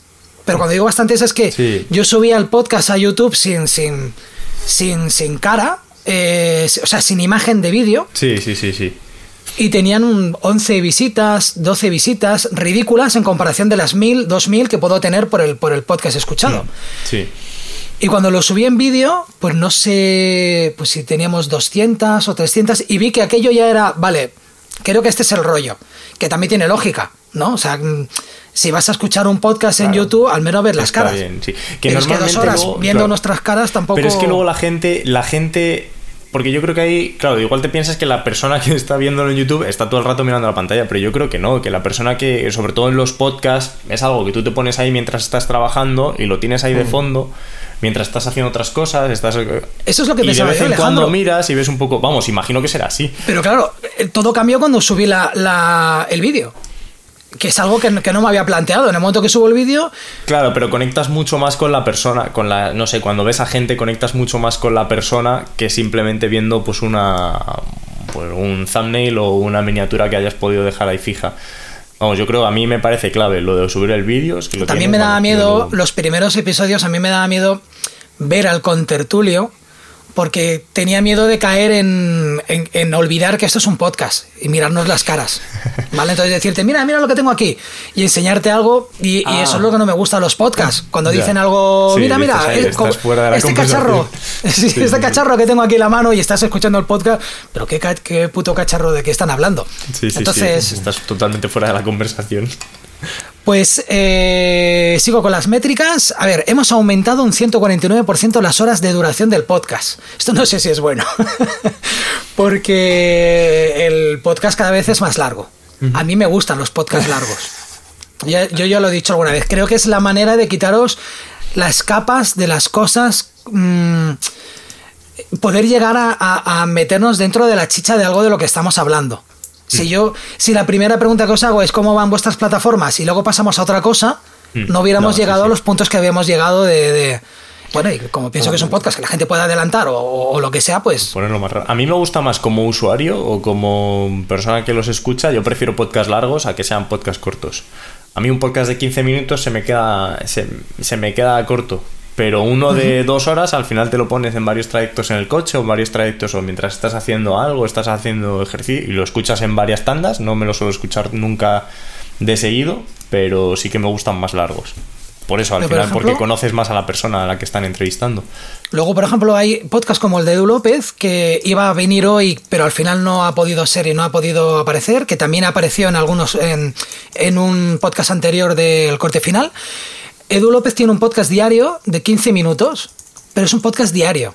Claro. Entonces está súper bien porque... es otra cosa, sí, sí. Pero es que 15 minutos hablando de una temática en concreta es lo que yo busco, es desgranar. Realmente lo que me gusta es que desgrane. Es como los podcasts de cine que escucho, son los podcasts que hablan dos horas de una misma peli. porque te lo van a explicar todo. eso es lo que a mí me gusta, que me lo, explique todo, no, no, no me dé solo tu opinión. No, te guardes aquí cosas que yo quiero. Pues nada, hemos aumentado también un 120% las reproducciones que ha tenido el, podcast. Bueno, estos son métricas que a mí lo que luego me interesa saber realmente es el, crecimiento y demás. Hay 63 oyentes que escuchan el, el corte final más que otro podcast que también está muy guay. Pero son, solo son... Es, su primer podcast, claro, qué bueno. 29 eh, oyentes han escuchado todos los podcasts este año. O sea, alguien nos ha descubierto este año, 29 personas nos han descubierto y se han pegado una maratón y esto no lo dice. no, no lo dice Anco, pero yo supongo, supongo que son solteros para comerse todo el, podcast entero de principio a fin. No, pero esos son geniales. Esa gente. Perdona, ¿eh? que es que es como un poco cuando antes. Es que antes lo ha comentado Cayetano y, me ha parecido interesante que no lo, hemos, no lo hemos mencionado mucho, pero es como nuestros primeros alumnos, nuestro primer grupo de personas que se apuntaron a nuestra plataforma son, pues oye, esa gente que. Esos son los buenos, porque esos son los que van a estar ahí, los que de verdad joder, te ayudan también a crecer. Vamos, yo, es que a los primeros que que estaban en nuestro en el curso aparte que bueno tuvieron mejores condiciones y una de las cosas que dije es mira esto es el inicio mm, os estáis tirando a la piscina conmigo algo que no tengo ni idea de hasta dónde va a ir es decir yo en mi idea yo tengo la idea de que esto sea un camino largo y, vaya bien y dure mucho tiempo pero claro eso es la idea que tú tienes luego no sabes hasta dónde vas a llegar. Y esta gente los primeros sin ver nada se lanzaron a la piscina y esos son y decirme si me equivoco, pero se quedan en vuestro corazoncito, ¿verdad? sí, sí, sí, claro, claro, nombres y apellidos y, de hecho ellos siguen, vamos, siguen en todas las reuniones, en todas las llamadas y es genial porque también ves un poco su evolución, entonces es como, no sé, es hemos casi creado, bueno, hemos creado relación de, amistad, entonces es, genial por, eso, Jesús es que van a ciegas y, se lanzan. Jesús Hernández, que es el compañero con el que yo empecé con el, con el podcast, que también, bueno, ha sido al podcast, eh, yo lo conozco de que yo fui alumno suyo, pero claro que yo fui uno de los primeros alumnos suyos de, Final Cut. Entonces, em, recuerdo que le mandé un correo pues supongo que sería un correo bonito, porque de aquella época acababa de venir de hacer un curso eh, eh, personal con un profesor en Madrid, había estado una semana intensiva con un profesor, vine con demasiados datos en la cabeza y a los cuatro días todos esos datos los has olvidado. Mm. Digo los cursos de Jesús, me los, me los vi, fue como un refresco, fue genial, le mandé un correo y a partir de ahí ya empezamos a tener una amistad. Eso a día de hoy, con, con todos los alumnos que tiene Jesús, yo creo que eso ya es imposible. Claro. Entonces ya me gané el corazoncito de Jesús en su momento. Claro, claro. Mm. Sí, sí. Es que la, esta gente que. Los, legendarios, que son los, que, los primeros que, te, apoyan. Yo les llamo los fundadores. sí, pues también. es, que algo de eso. Yo, yo es, aplicándolo un poco a, a, los trabajos normales de yo tengo un cliente, para mí esos son mis mejores clientes. Es como si fuera, aunque luego ya mm. ve, a lo mejor lo que te están dando económicamente es mucho menor. Pero es gente que prácticamente te da un voto de confianza ciego. No, no es ciego, mm. pero, no es lo mismo apuntarse, por ejemplo, a una academia al principio. porque no puedes buscar opiniones. Eso para empezar. tienen, que, tienen que fiarse, o sea, empiezas a buscar, mm, a ver, ¿qué tal son estos cursos? tal O sea, no, me tengo que fiar de lo que me está transmitiendo este tío. Eso para empezar, que, confían casi que demasiado. Y luego que cuando empiezas eh, en la plataforma no hay tanto valor como, como ahora, por ejemplo, que haya mucho más cursos. Ahora es mucho más fácil apuntarse, por ejemplo, a droneando.info que, que el día número uno. Y yo, el, vamos, los primeros, los primeros tres, yo recuerdo que fueron 3-4 el primer día, que, que, en dinero, pues ya ves tú, mensualmente no es mucho, pero lo que te llena por dentro, ostras, hay gente valorando mi esfuerzo, hay gente valorando mi, talento, hay gente que, me está dando este eh, voto de confianza. Y vamos, esa gente se te queda, es eso, es lo que dice Alejandro, apellidos, nombres, todo. Eh, y si encima se hace un café contigo ya, pues bueno, ya se te queda para, siempre. Pero, si te lo pagan ya, Esos 21 que se han visto todos los podcasts y tal, o sea, que se han escuchado todos los podcasts, esa gente mm, hay que cuidarla porque es la que te ha llevado hasta 29. donde estamos. 29. 29 solterazos ahí escuchando el podcast de principio a final. De todas formas, de todos los datos que, has dado, que son muy buenos, yo me quedaría con mil escuchas, es un número muy potente, sobre todo para un podcast que, que es mensual, que no estés dando mm. contenido Te juro, diario. Cuando empecé con el podcast pensé que tendríamos unas 40, 50 escuchas. Te lo juro, ¿eh? Y pensé, oye, y, de puta, y pensé, 40 y 50 de puta madre. Y enseguida, de hecho, el podcast, el más escuchado es el primero. Y eso es normal porque si nos descubres en el último, lo que yo que creo que el primero es el que hablamos de nosotros, a ver quiénes son estos tíos. Y luego algunos, algunos que ves que notas un pico, que es cuando se habla de Hackintosh, por ejemplo. Pero sí que nosotros no decimos, hostia, mm, ha ido bien el de Hackintosh, vamos a volver a hablar de Hackintosh. No. O de plugins, también han funcionado muy bien. A la gente le gustan mucho los plugins, pero creo que no. A mí no me gusta forzar la máquina. Como digo, me gusta que sea divertido. Mm. Y sobre todo intentar aprender yo. Lo que sí que es un dato que se me vuela a la cabeza es que el 29%, el 29 de las escuchas nos escuchan de 11 a 5. Esos son los datos que me da Anchor que yo digo, bueno, esto está muy bien saberlo, ¿no? De 11 a 5. Mm. Entonces yo ya sé que... Horario de trabajo, mientras estás haciendo otras cosas, te lo pones de fondo. Así va España, ¿no? en el trabajo escuchándonos a nosotros. Eh, hemos dado 922 minutos en 8 episodios. Y luego ya vamos con las métricas de, los países. El 80% de los oyentes son de España. Y un 4% es de México y otro 4% es de, Estados Unidos. Cosa que me sorprende un poco porque yo pensaba que habría más, más gente de Latinoamérica. Mm, sí, es verdad. Entonces, es algo que me choca, que me choca un poquito. ¿Qué más? Eh, el resto está repartido en 15 países diferentes y para mí el más raro es Hong Kong. Entonces hay alguien en Hong Kong, a lo mejor es algún latinoamericano que está en Hong Kong que nos, que nos, está, que nos está escuchando. Mm. Luego, 93% hombres, 3% mujeres y 3%, y 3 no binarios. Son un dato triste. Sí, sí. Y, esto me hizo recordar que no he traído nunca a una, una mujer al, podcast y no he traído nunca una.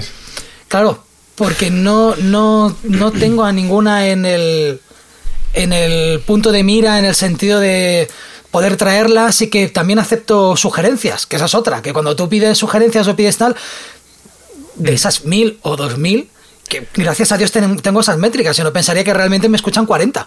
Pues eh, tiene, claro, en, en Anchor, te ¿dónde te pueden poner comentarios? Bueno, en YouTube, que lo pongan en bueno, YouTube. Yo siempre, digo, siempre doy el correo. En los comentarios.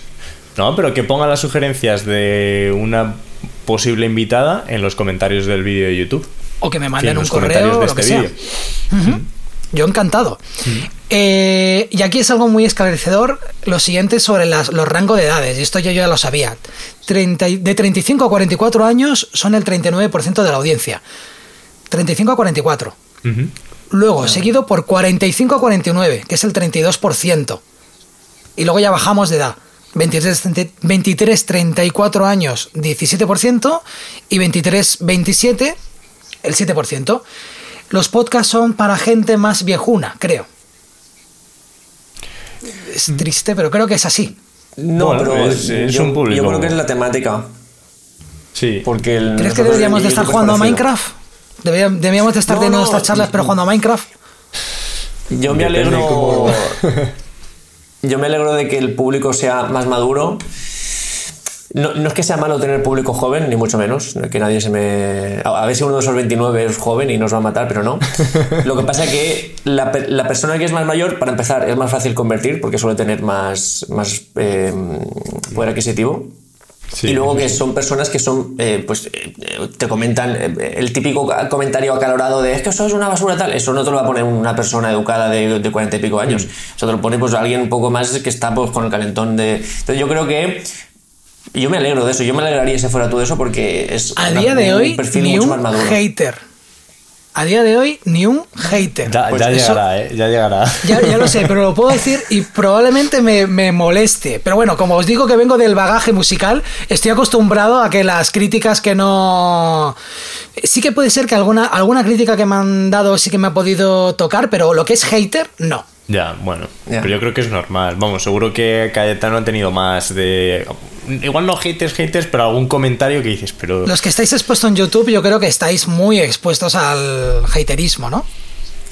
Depende del tipo de comunidad. Por ejemplo, lo de TikTok es la peor comunidad que ah, bueno, Subes una cosa ahí. Sí, sí, sí. Y ahí la gente va a enfadarse, pienso yo. Twitter es que no, ahí no nos metemos mucho. O sea, lo, lo abrimos al principio, pero no, no, lo utilizamos. en Twitter das, das los buenos días y te viene la gente de, oye, aquí no es de día. Serán para ti los buenos. yo lo peor que he visto detectado un cáncer. Igualmente, esto de que dice, no, aquí en podcast normal, pero en canal de YouTube dice, no, si no tienes haters, yo creo que si no tienes haters, ¿por qué poner los comentarios? Porque tarde o temprano te llega uno a desahogarse, que ha tenido un mal día. Sí. Si aunque tú estés eh, aportando valor así, solo cosas positivas, pues te pega el palo. O sea, eso está claro. A mí me hacen gracia, ¿eh? hay algunos que son bastante divertidos. Pero a mí hay algunos que me dice, a mí algunos sobre todo me dicen muchas gracias señor Don Limpio o, muchas gracias perdón o cosas así que dices, tío, hay algunos que son muy originales, que son la leche. hay, gente que viene a desahogarse, viene a... Sí, sí, sí, Pues tiene un mal día, es un mal día y dices, pues mira, pues voy a meterme con este ya está. Pero bueno, al final, si tú te expones, que es mucha gente lo, que le, una de las barreras que le, que le, pone, que le que tiene a esto es eso.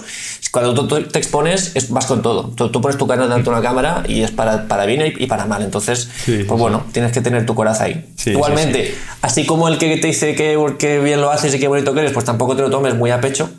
Claro. Pues igual, eh, encuentra el equilibrio, ni, ni tan bonito ni, ni, ni, tan malo. Entonces, mm. el equilibrio yo creo que es la clave. Mm. Pero que normalmente siempre hay más que son buenas reseñas que malas. Y vamos, yo. Entonces al final, el problema es que muchas veces nos quedamos siempre. O como que la mala es la que te hace más daño. Bueno, pero ahí están las escuchas. te la quedas. Pero claro, claro, por eso, que lo que te tienes que quedar es con lo bueno. Que lo que te tienes que quedar es con lo bueno. Vale, y ya para terminar. Ah, dime, dime. No, muy rápidamente, que son muy, los que son negativos son muy ruidosos. Nosotros a veces hacemos alguna encuesta de algo, de pues cuál dron es mejor, lo que sea, ¿no? Y ves que la mayoría vota un dron, que gana por mayoría, y ves los comentarios y casi todos los que, los que comentan son los negativos que están defendiendo otro dron que tiene un 10%. Entonces, digamos que hay una mayoría silenciosa y una minoría muy ruidosa. Entonces, eh, ya digo, el que es negativo suele ser muy, mucho más ruidoso. Bueno, ahí hay algo que siempre es una, no es una teoría, es, es así.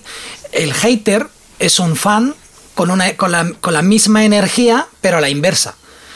Y, por ejemplo, eh, ¿cómo decirlo? El que mata a John Lennon es el fan de John Lennon que ahora no me gusta lo que está haciendo, porque me ha decepcionado. Es el mismo que lloraría con sus letras, eh, pues ahora no acepto este cambio. Un ejemplo es la gente de, Muchachada Nui. No sé si lo. Bueno, claro, los conocéis. Eh, la gente de Muchachada Nui de hacer la hora chanante y la Muchachada Nui, que eran Mm, programas de sketches con mogollón de fans que cogieron fama. Ellos cogieron mucha fama a raíz de que alguien empezó a subir los vídeos a YouTube cortados. Y ahí pegaron una, fama de la hostia. Cuando hicieron Museo Coconut, que fue la primera serie donde cada uno ya tenía un personaje, donde había un hilo, donde ya los personajes no cambiarían cada semana, los fans no aceptaron esto, porque querían que uno hiciera este personaje, el otro hiciera otro, entonces mm. todos esos fans se convirtieron en haters. Y ellos explicaban esta energía negativa que empezaron a recibir en el sentido de es que todos los todos los que nos eh, alababan ahora son los que hacen todo lo contrario. No es que no nos vean es que hacen boicot. Como diciendo no no ahora te has equivocado entonces ahí es cuando entendí el paralelismo entre vale un hater es un fan pero con eso con una energía totalmente diferente al caso de los drones. Quién va a defender un Mavic Mini ante un Air pues probablemente alguien que tiene un Mini porque también es una automanera de decir, tengo mi, tengo mi dron y esta es la mejor elección. Totalmente. Y tú eres idiota. si tú no piensas como yo, claro, eres idiota. Porque mis necesidades son las de todo el mundo. Sí, eso puede pasar también con las, los, las marcas de cámaras y cosas así, probablemente. Yo intento no entrar al trapo ahí con eso, ¿eh? Ni con Panasonic. por eso no tienes comentarios, por eso no tienes comentarios negativos. Entonces. Claro. Además creo que estamos aquí representantes de, cada marca diferente, ¿no? Porque eh, Jordi creo que es de Panasonic. Yo sí. ¿Puede ser? Ah, mira, yo con ¿Y Sony. de Sony. Sí. Y yo trabajo con Sony, realmente soy de Canon, lo que pasa es que como Canon pues, me maltrata, pues trabajo con Sony, pero digamos ah, pues que estamos aquí todos... Yo siempre te había asociado calle con Sony, ¿eh? A ver, yo realmente, si por mí fuera, sería de Canon. Lo que pasa es que Canon, pues yo creo que no trata bien a sus posibles clientes y te obliga a comprarte la, top. Y si no te compras la top, pues tienes eh, productos muy recortados. Y al final, sobre todo en, foto no voy a entrar, pero en vídeo pues casi que te obligan a irte a otras marcas. Y, en este caso Sony pues te ofrece, incluso en los modelos a lo mejor un poquito que no son top, ya te ofrece cosas que es muy complicado ver en, pues yo que sé, 120 FPS de 1080. Eh, en Canon te tienes que ir prácticamente a las 2, 3 de, más top para conseguir eso. Y entonces, pues a la fuerza pues, me he tenido que ir a Sony. Triste, yo empecé con Canon pero también, me he tenido que ir a Sony. Si es que Canon, yo estoy muy contento con Canon, estaba muy contento, pero cuando ya quieres irte eh, pues eso, cuando quieres a 4K, cuando quieres tener más FPS y bueno, y suerte que han salido las mirrorless las, de la serie R hace cuatro días, pero hasta entonces ya... hasta que salió la R, que también salió con muchos fallos, luego ya la R6 y la R5 otra cosa, pero hasta que salió la R, si querías hacer vídeo, o te gastabas 8.000 euros en una 1DX de Canon, o. te tenías que comprar una Sony o, Panasonic o otra marca. O sea que yo creo que me gustaría seguir siendo de Canon y bueno, sigo teniendo la mía, pero me tengo que ir obligado prácticamente a, Sony. Claro, ahora están, bueno, ahora ya están, están sacando, están poniéndose otra vez un poco a competir en esa gama, ¿no? De las, las que dices, de las mirrorless y demás, para ver. Pero yo creo que ya Sony es verdad que tiene mucha cuota de mercado ahí y está muy fuerte. Y también, claro, al final los que tenemos Sony tenemos muchos objetivos y mucha inversión ya en un equipo Sony que dices, ahora a ver cómo, a ver cómo lo cambio. Esas son ah, los objetivos de, los objetivos de Canon de los RF, los de los mirrorless son muy buenos, yo los que he probado son buenísimos, pero claro, son todos carísimos, porque, porque solo hay de Canon, no hay de Tamron ni de Sigma. Claro. Y en Sony, pues puedes, es que por muy poco dinero puedes tener cosas a 2.8, mm, yo que sé, Tamron está sacando unos objetivos plásticos muy buenos. Hmm. Sí, sí, exacto. Entonces, no sé si el podcast, de, el podcast de esto, pero bueno, es un poco la. No, el podcast, ya lo he dicho antes. Vamos a no meternos en jardines, que ahí es donde vienen los haters, ¿no? Es un podcast vago, en el sentido de que aquí la idea era eh, a ver dónde nos llevaba. Vamos a empezar a hablar un poquito de recapitular. Ahora, si queréis, ya dejamos todo el tema de las métricas del, del, del podcast y demás. Y vamos más con los objetivos personales, pero más tirando a nuestro punto filmmaker. Porque tanto Calle como Alejandro, tenéis vuestra actividad docente, pero luego tenéis vuestra otra actividad que es eh, la que os hace, a mi modo de ver, os hace auténticos, que es que hmm. sois filmmakers. Uno más centrado en aéreo, ¿no? Calle. Sí. Pero sí, pero, no. Lo, que hablo de Sony es porque al final que yo, yo soy el primero que defiende que el dron es una pasada, pero un vídeo solo de dron ya, se te complica. complementarlo, claro. Totalmente. Yo incluso soy, yo soy un poco hasta, hasta un poco talibán de que sí, yo soy dron, pero casi que prefiero más imágenes de cámara y que el dron sea complementario, muy potente, pero complementario, es decir, un porcentaje entre el 20 y el 30% del metraje, y luego cámara, mm, eh, gimbal, todo eso tiene que ser el peso del vídeo. Sí, sí, la historia. Algo que estoy aprendiendo y me estoy reeducando em, y a ver vosotros cómo lo pensáis, pero yo creo que mm, mm, vosotros vais por ahí. Yo creo que el que hace vídeo también tiene que saber hacer foto, o parece que ahora tiene que saber hacer foto. Vosotros también complementáis con, con fotógrafos, porque Calle sí que ya lo sé, que, que es fotógrafo, y tú, Alejandro, también. Yo las fotos las hago más casi por hobby, que es decir, no suelo ofrecer el servicio de fotografía, a no ser que me lo pidan muy específicamente, que entonces sí que las puedo hacer, pero yo me siento mucho más cómodo con el vídeo y no suelo promocionar mucho la parte de la foto. Me, porque también, no sé, hay cosas de la foto pues que igual no domino tan bien, entonces mm, prefiero... Yo prefiero mantenerme mantenerlo separado, vaya. Pero sabéis que al, revés está ocurriendo. El fotógrafo le están pidiendo vídeo, entonces el, mm. fotógrafo se tiene que amoldar y al final acabará siendo un fotógrafo. Sí, no hay ningún problema, pero un fotógrafo acabará siendo más Em, competitivo en este sentido. Sí, sí, porque ya tienes el ojo, a nivel artístico ya tienes el ojo, tienes los encuadres, es decir, te faltan tres nosotros, cosas de...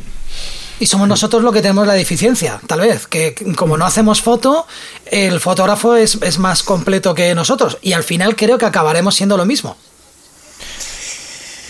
A mí me gusta llamarme fotógrafo porque conozco a fotógrafos que son súper top que evidentemente estoy muy lejos de ellos, entonces me cuesta mucho, aunque también pienso que, porque yo no soy de, a mí no me gusta la titulitis, si tú haces fotos eres fotógrafo, mm. si tú tocas un instrumento eres músico, a mí no me gusta marcar ahí, soy también de esos. Sí, poner un baremo, ¿no? hasta que, a partir de qué punto Exacto. Bueno, de hecho, con los pilotos de drones pasa mucho, ¿no? Yo soy piloto, tú no, no. Tú tienes un dron, tú eres piloto de drones. Tú, tú estás manejando un dron, tú eres piloto. Y ya está. Mejor o peor, ya mejorarás.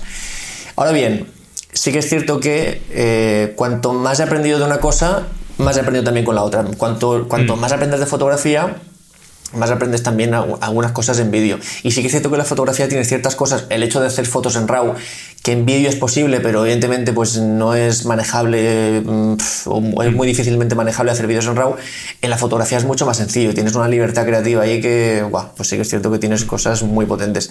También, también es verdad que la edición, la edición de una foto, una buena edición de una foto, tela. O sea, una, buena foto editada es mega top y tú eso no lo puedes hacer con un frame de vídeo. Mm. Y tanto que y es, ahí donde, es ahí donde te cuesta llamarte fotógrafo, porque ves los trabajos de otros fotógrafos y dices, no, tío, pero es que esto es, otra, es otro mundo. Sí, sí, sí. El juego con toda la iluminación, las luces y demás es. Sí, sí. Yo de hecho soy fan de planificarme al máximo la sesión para que luego la edición sea rápida, porque a mí no me gusta, yo de Photoshop sé lo, mínimo para tocar las cosas que a mí me, hacen falta y, sí que soy más especialista en Camera Raw y en Lightroom, que es para el revelado, pero cuando te pones a retocar, a cambiar cielos, todo eso, yo ya ahí estoy un poco más que me separo de eso, porque yo quiero que la, edición sea rápida y cuando uno está, bueno, eh, hay gente que hace una foto al mes y es todo la preparación, la edición y todo. También pienso que esto es una idea un poco personal que nadie tiene por qué compartir, que la foto está un poco muerta, la fotografía está un poco muerta. Mira, ves, acaba de hacer mi, mi tic de... Eso te, luego te, tocará cortarlo el... La ahora, te, te, voy a decir, ahora también has conseguido que alguien vaya a los comentarios y diga, tu puta madre, una foto muerta. Porque en casi todas las redes sociales estamos viendo que ya se prima cada vez más el vídeo. Por eso hay mucho salto de fotógrafo a videógrafo y no tanto al revés. Porque yo, a mí me encanta la mm. fotografía y seguiré haciéndola hasta el final. Pero creo que cada vez tiene menos impacto respecto al vídeo. No sé si vosotros opináis por ahí o estáis pensando que estoy loco. En todas las plataformas al final lo que premian es más el, el vídeo que la fotografía. Yo creo, yo lo que creo que ocurre es que el, videógrafo, el filmmaker, es un oficio que ha nacido ahora, hace relativamente poco. Entonces, es como volver hacia atrás. O sea, soy filmmaker, me formo, entonces no veo sentido ir a la foto porque no me la demandan. En cambio, sí es normal que el fotógrafo de toda la vida pase a hacer vídeo porque sí se la demandan pero a lo mejor es mm, ahora un trabajo nuestro empezar a decir, oye, hay que meterse un poquito más en foto. Pero a mí, por ejemplo, a mí me piden fotos en los eventos, pero oye, eh, yo no tendría huevos a hacer un evento deportivo eh, con mi cámara de fotos. O sea, hacer, hacer fotos de un evento deportivo madre mía, ¿eh? Eso son... No, no, claro, es que es un... No, no, totalmente. Sí, quiero decir, al final por eso se dedican profesionalmente a eso y nosotros también al, al vídeo. Yo para mí, yo como lo enfoco es eso, yo lo tengo como algo complementario y, y por ahora de momento es así. Yo mi intención es seguir con el tema del vídeo, pero sí que entiendo que oye, pues que a fotógrafos que pues lo que dices al final tengan que intentar hacer o hayan o les haya tocado hacer esa transición porque pues muchas veces se lo sigue pidiendo, pero yo creo que la demanda de foto va a seguir decir, en las bodas al final, por Obviamente no va a desaparecer. Claro, en el mundo de las bodas, por ejemplo, eh, se prima más todavía el tema de la foto que, en el, que el vídeo. Y, en las bodas, pues el, recuerdo de la foto va a seguir estando siempre, vamos, que es que se va, se va a seguir necesitando. Entonces hay algunas industrias que, en las que la foto, bueno, a nivel de publicidad y demás, por mucho que se necesiten vídeos, también las fotografías son son súper relevantes, vamos, son totalmente imprescindibles para cualquier página web, para cualquier, para cualquier proyecto. Entonces, bueno, pero sí que veo que sea una transición interesante, que, que, que puedan tener, o sí que veo que puedan tener la necesidad de llegar a hacer esa transición, está claro. También creo que es algo que vemos en las propias cámaras. Cada vez vemos más cámaras que tienen más prestaciones en vídeo que aunque bueno casi realmente todas las cámaras bueno no sé, cuáles tenéis pero todas las, cámaras son cámaras de fotos que hacen vídeo. Las Sony las, las Alpha tal, son cámaras de fotos.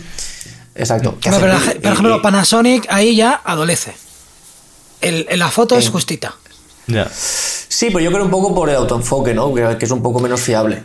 Micro 4 tercios 20 em, eh, megapíxeles. Sí, no, pero Panasonic ya tiene la S5, creo que es la PSC. O no, S5 creo que es full frame. Pero ya, Nos estamos yendo a full frame. SS1, Eh, Yo de momento estoy en micro 4 tercios, tengo un montón de lentes en micro 4 tercios y esa es una- otra de las cosas que os iba a preguntar luego más adelante, que es, mm, pero bueno, ya si sale a cuento ya lo, ya lo digo. ¿Qué esperáis técnicamente mm, del año que viene? ¿Qué esperabais este año que no ha venido? ¿Y qué esperáis que venga el año que viene tecnológicamente? En mi caso ya lo digo. La GH6, que Panasonic dijo que la Ya. anunciaría antes de que acabara el año, y o la anuncia esta tarde o ya vamos un poquito tarde. Sí, Entonces ya no- ya me-. Como estrategia de marketing me parecería horrible que la anunciaran ahora, pero bueno, no, no, no lo sé. Entonces ya van tarde, nos han pronunciado. Eh, yo eso es lo que espero. Eh, ¿Vosotros qué es lo que esperáis? Eh, Calle, ya tienes tu Mavic 3, entonces eh, no sé si esperabais yo, algo. Yo tenía muchas ganas a la 7.4 y a la. Bueno, primero la 7S3, eh, que a esa sí que le tenía muchas. Que ya no sé, al 7S3 ha sido a principios de año, ¿no? De- o ya fue el anterior. Ya no, ya no estoy seguro. Estaría genial que simplificaran los putos nombres, ¿no? También es que, sí, yo no por sabes ejemplo. cuál es la ¿Hay única. tantas en Sony? No, sí, sí, pero que la A7S3 es que no recuerdo cuándo yo, yo- fue. sería- yo creo que sí, que este año. que fue en abril o por ahí, ¿no? Fue a principios. Ya, ya no Os estoy lo miro seguro. antes- rápido, pero yo diría que sí. Sí, sí, sí. Y a todo eso, ¿qué es lo que. mm, Ah, no, no, fue en julio de 2020. Ostras, Ostras, ya tiene un ¿es verdad? Sí, sí. No, yo este año la que sí que tenía muchas ganas que sa- eh, vamos, de ver era la 7.4. Que me ha, me ha decepcionado un poco, porque sobre todo viendo la 7S3, pero claro, porque yo también la quería enfocar más para vídeo y ahora yo creo que sí que han separado un poco más las gamas y han diferenciado bien la R es totalmente foto, la S es totalmente vídeo y la 4 ahora sí que es un híbrido más entre para quien quiera hacer foto y vídeo. Pero sí que es verdad que para la usa porque en cambio yo la A7 III, que es la que utilizo, esa para vídeo en su momento cuando salió era perfecta, pues puedes hacer un buen vídeo, puedes hacer también buenas fotos, entonces me parecía que era una híbrida muy buena. Ahora se ha quedado un pelín atrás igual con sobre todo los fotogramas por segundo en la parte de vídeo y, después de haber visto lo que tenía la 7S3 digo, joder, tengo muchas ganas a la 7.4 a ver qué tiene, pero al final pues bueno, creo que ahora han enfocado más en un híbrido y ahora si tuviese que cambiar me inclinaría o por la S3 o por la FX3, que es un poco pues más cámara de vídeo de cine. Y me quedaría para hacer fotos con la 7.3. Entonces, bueno, a mí, yo es que ya no sé qué más van a poder sacar. Es decir, en la Sony, pues que le metan el RAW en, en las cámaras, pero vamos, que poder grabar en RAW, pero luego también necesitas un equipo que pueda mover todo eso. Y ahora mismo, vamos, para el tipo de vídeos que hago yo, mmm, tampoco lo necesitaría. Que también esa es otra cosa, es también hay que saber para qué necesitas el equipo sí. y no volverte loco con, oye, ha salido la última cámara y es que lo necesito porque tiene RAW y de repente dices, vale, pues es que el RAW ya no es solo la inversión de los 4.000 euros que pueda ser en la cámara, sino que es que además necesitas un equipo que te permita mover todo eso, todo ese material o grabar en All-Intra y toda la historia. Al final son archivos muy pesados que, que necesitan también un, un, buen equipo para y poder... que probablemente no tengas la necesidad. Seguramente, bueno, no, seguramente. Entonces, por ejemplo, tu calle, bueno, entonces entendemos que tu decepción ha sido la 7.4. Sí, un poco ¿No? la parte de vídeo de la 7.4. ¿Y, y, y, ¿Y tú, calle? Yo, todo lo que ha hecho Alejandro lo, lo firmo también. Lo que pasa es que yo, tras la decepción inicial de la 7.4, pues la he comprado. Porque yo, yo eh, estaba intentando Pero es que buscar depende la alternativa. del, del vídeo, claro. Sí, sí, se te, no es. Eh, sí. Entiendo, entiendo por qué la has podido comprar totalmente. Si al final es un. sigue siendo un, una cámara genial. Lo único para el tipo de vídeo que a mí me. para el que yo la utilizaría, pues. Digo, pues casi me iría más a una S3 más específica de vídeo que para. que para eso, pero ahí está. Pero claro, también te cuesta el doble. Entonces al final es cuestión de entender un poco el la necesidad, Totalmente. el tipo de vídeo que vayas a hacer y un poco lo que lo que busques.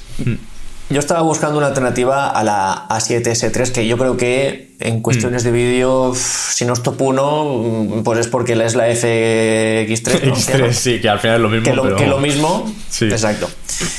Eh, sí que es cierto que está la R5 de Canon, pero pff, creo que es diferente porque es también una especie de híbrida, también es gigapíxel. Yo creo que. Si, si, no hay problema de dinero, tú hoy en día te compras la, la Sony A7S3 por todo lo que tiene. Bueno, no vamos a hablarlo, pero yo, yo, creo que es la mejor. ¿Qué pasa? El precio me, parece un me parecía un poco indecente, sobre todo para, el, para la envergadura que tiene nuestro proyecto meternos en esta inversión eh, y dije, a ver, ¿qué, ¿qué, puedo buscar yo aquí que sea alternativa? Empecé por la, la A7C, que es una especie de A73 de Alejandro Mini. Sí, la A73 Mini, sí, totalmente. Lo que pasa es que, vi cosas, porque yo alquilé la A73 para un cortometraje hace un par de años y la calidad es. el 4K 24 FPS es de lo mejor que he visto mm. en cuanto a nitidez.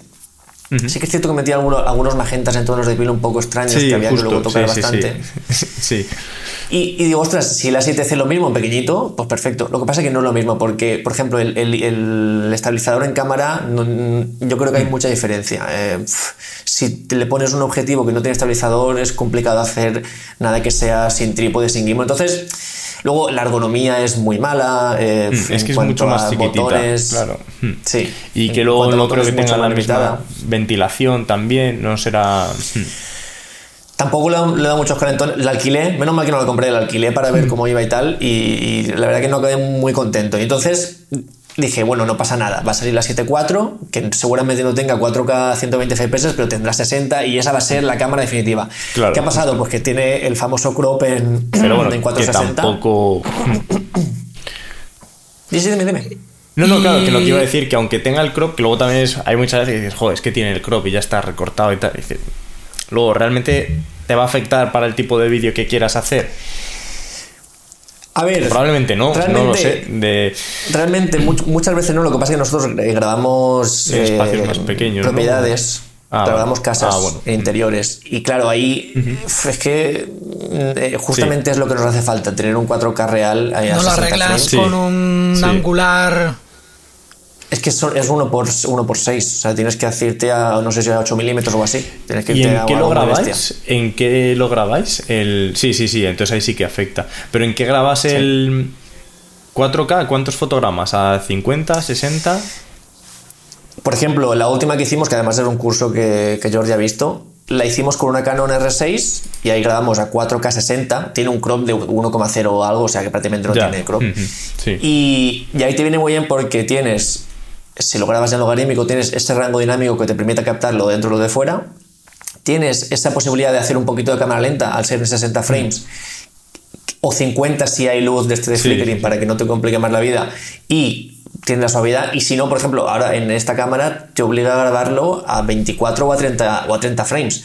Con lo que, evidentemente, el pulso y la grabación con gimbal tiene que ser mucho más preciso y cualquier movimiento que a cámara lenta pues los tiras y sacas dos segundos, aquí no. Entonces, sí, sí, sí. Yo es verdad.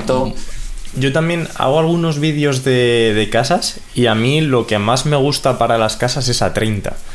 Es verdad que luego es el más es complicado con las luces, que como hay luces que parpadeen, mm, tienes un problema. Ya.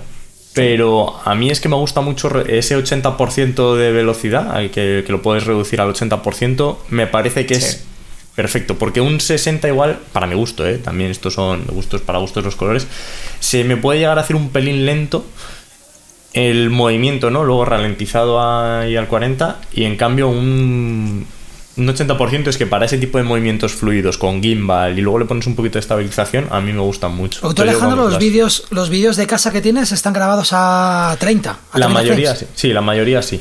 4K. ¿No tienes problemas con el con el con el gimbal? Siempre el gimbal cuando cuando hay mm, paneos de muchos ejes, el gimbal siempre acaba pegándote algún tironcete. Voy, intento ir lo más lento posible, intento hacer que el movimiento sea lo más fluido posible y no suelo tener. En algunas tomas sí que me puede quedar algo, sí que puede haber un poquito de temblor, del temblor este que sale con el gimbal, pero normalmente no suelo tener tampoco mucho problema. El mayor problema que tengo cuando grabo a 30 son las luces que como estás ahí en NTSC, igual hay algunas luces que te parpadean, algunas entonces ahí es lo primero que miro. Si veo que las luces me cuadran y que no hay nada así extraño que me pueda afectar a, que pueda afectar a la imagen, entonces lo grabo en 30. Y es que me gusta mucho esa sensación de fluidez. Y con los drones me pasa lo mismo. Los drones yo grabo a 30 también por eso, porque luego lo ralentizas al 80% y es que queda una sensación de fluidez porque es como una cámara, una cámara lenta y un poco falsa y no sé, me da una sensación como más de tranquilidad. Eso sí, lo tienes que ralentizar porque si no sí que en ves sí. Claro, en drone sí, porque yo por ejemplo tengo el Mavic 2 y no me permite grabar a 4K a 60, que era una de las cosas que yo quería, por ejemplo, del, del, Mavic, eh, que también creo que lo tiene el, el, Air, ¿verdad? El Air graba 4K 60. El, el Air pero, bueno, el, Calle, el Mavic Air... Dime, dime. Pero luego, si tú lo pones a 60, con dron, a mí es que me da la sensación de que se ve súper lento. Luego un 50%. No quiere, decir, no quiere decir que lo uses, quiere decir que tal vez. que tal vez tienes la opción de poder usarlo si te apetece usarlo. Sí, no sé, a mí es que con dron no me gusta mucho. Yo con dron o 25 o, o 30 es lo que suelo grabar, pero por eso, porque al final, que tú con el dron ya estás viendo un paisaje muy grande. Entonces, a no ser que haya un sujeto muy específico que se esté moviendo a una velocidad muy rápida, me parece que ralentizarlo puede hacer que el vídeo se haga un poco lento. Pero bueno, que esto también son preferencias personales, ¿eh? De... No, no, mira, además voy a aportar una, un poco más.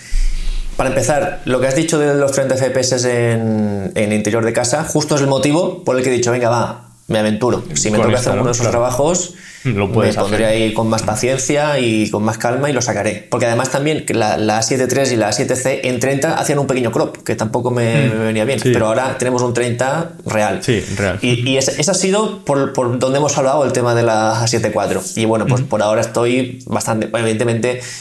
La, la, nitidez en 4K creo que muy pocas cámaras tienen esta nitidez, así que sí que estoy muy contento.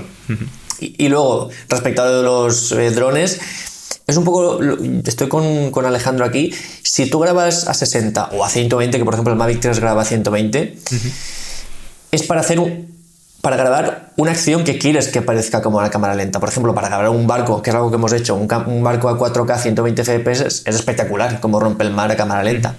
Pero como ya es un plano muy abierto, si encima le metes 60 frames, ya es que casi se ve parado. Casi se, o vas muy rápido, parece una foto. sí, sí, parece una foto.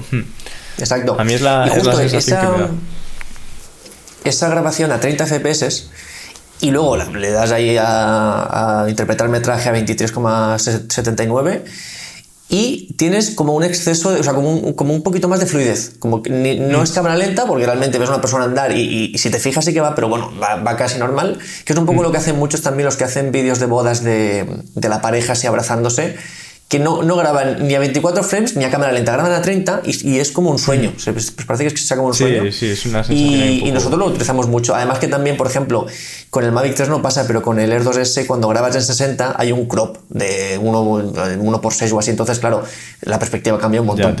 Así que 30 FPS es algo... Y, y 24 es un poco lo que dice Jordi que a lo mejor si haces un movimiento muy rápido se ve el traqueteo de, que no hay, de que faltan frames. Entonces, pues bueno. También depende de lo que vayas a grabar, pienso yo. Si vas a grabar algo que es a cámara lenta, pues le metes frames. Si no, pues puedes elegir. ¿Y Mavic 3? ¿Qué tal, calle? Pues Mavic 3, pues mucha polémica. Eh, yo, que vaya por delante, que es el mejor dron que, hemos visto, que, o sea, que he tenido en mis manos, es el mejor dron. Lo que pasa es que también, sin querer un es poco... El mejor, Es el mejor dron. ¿Hoy? ¿Ahora? ¿O es el mejor dron que, tú ves que va mm, dentro de unos meses? Yo creo que en unos meses va, incluso a mejorar su, mala reputación actual, porque ahora está de moda. Es un poco pues, cuando salió la, la Sony 7 IV, que lo, la, risa era entrar a un vídeo de YouTube y decir, ah, solo hace 10 fotos, 7 fotos por segundo, la Sony, la, R6 hace 20. Esto es, como. Era la moda, pero luego el tiempo asienta la, la, realidad. Y al final lo que te aporta un Mavic 3 es que no, no, lo puedes encontrar en ningún otro dron. Plegable. Te puedes ir a un Inspire y gastarte un dineral y ir con, con 4 kilos de equipo, pero yo creo que es, es, una opción que ya hoy en día no se contempla para, para la mayoría de trabajos. Entonces, ya digo, es lo mejor que, que, hemos tenido. Lo que pasa es que plantea unos fallos de, sobre todo el lanzamiento del concepto en sí, y que bueno, pues mucha gente se ha enfadado. Y nosotros hemos hecho un par de vídeos, porque nada más llegó el, el dron, ya sabéis, bueno, ya sabes Jordi que nosotros hacemos una guía, preparamos el curso, un poco lo que puede ayudar a, que la gente que empieza pues tenga toda la información. Y luego nos ponemos por eso, pues el, el, Mavic 3 de noche, que aún no lo hemos hecho, fotografía de Mavic 3. Y al principio le dije a Dani, vamos a hacerlo, pero ¿por qué no hacemos primero, comentamos estas cosas que no nos gustan? Y pues más suerte hemos posicionado en la primera página de, si, si buscas Mavic 3, en la primera página salimos dando palos al Mavic 3, de hecho en dos vídeos, eh, que no es que no es que sean palos, comentamos lo que, lo que pensamos que ha estado mal hecho, pero claro, parece que seamos el canal del hate y, realmente... Realmente digo una cosa, es que vuestro vídeo diciendo que la única opción válida para comprar el Mavic de las tres opciones que habían, que hay de compra, era ir al cine, ah, que es el de los 5.000 pavos, ese vídeo me hundió. o sea, me hundió en la basura, porque 5.000 euros en un dron, hostia puta. O sea, eso para, para rentabilizar eso, un perfil de filmmaker como podemos ser Alejandro o yo, donde utilizamos el dron de una manera muy secundaria, mm, era como... Claro, y yo tenía esa lucha interna de el ProRes lo necesitaré, porque la GH5 graba en Olintra, pero yo no he necesitado grabar en Olintra. Em, necesito el ProRes, ¿realmente? Yo aún nos quedaré por hacer muchas pruebas. Yo esperaba más del ProRes.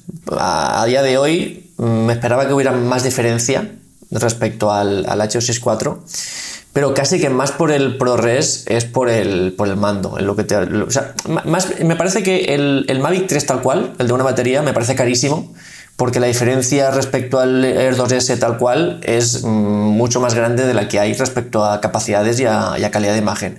Entonces, claro, y luego, si le sumas baterías, que, siempre tienes que tener más baterías, ya la diferencia es brutal. del, pack vuela más del Air 2S al pack vuela más del Mavic 3, y yo creo que es carísimo. ¿Qué pasa? Hay rumores, rumores ese de que va a haber otro pack intermedio entre el cine, que es el que va a incluir el mando. Porque lo del mando es, es una excepción de la hostia, que yo también tengo el Smart Controller y es una excepción de la hostia. Que no, que no pues pueden, no se puede enlazar al Mavic 3 porque a DJI le sale de ahí de que no se enlace, pero porque técnicamente es lo mismo, pues, pues es, ¿merece la pena gastarme este dinero en esto para dentro de dos años me vuelvas a sacar otro dron y me vuelvas a venir con una movida de estas? Ya digo, son fallos, es el concepto. Es, es haberse sentado y decir, vamos a hacer esto de esta forma. Pues y yo creo que ahí falló el concepto en sí y, este es uno de los problemas. El mando normal que te viene, del, Mini 2, es que te viene el mando del Mini 2, o sea, es tal cual. Y, claro, ya digo, ya no, a lo mejor no tanto por el ProRes, porque el ProRes, ya digo, aún nos queda mucho por, por dar. Sí que es cierto que el logarítmico del Mavic 3 es lo mejor que hemos visto también, porque los otros logarítmicos realmente no eran logarítmicos, era un logarítmico, pero con mucho contraste ya para ser logarítmico. Un ahí de imagen. No, sí, bueno, de hecho, si, si te vas en el, en el, curso de Mavic 3, si te vas a la clase de logarítmico, ponemos un plano del Air 2S y un plano del Mavic 3 y, y es que el Air 2S no parece logarítmico, porque tiene mucho contraste realmente. Mm. Y en ese sentido sí que es cierto que si tú vas a grabar en logarítmico con un dron, el Mavic 3 marca la diferencia, además porque también tiene más profundidad de pitch y todo eso.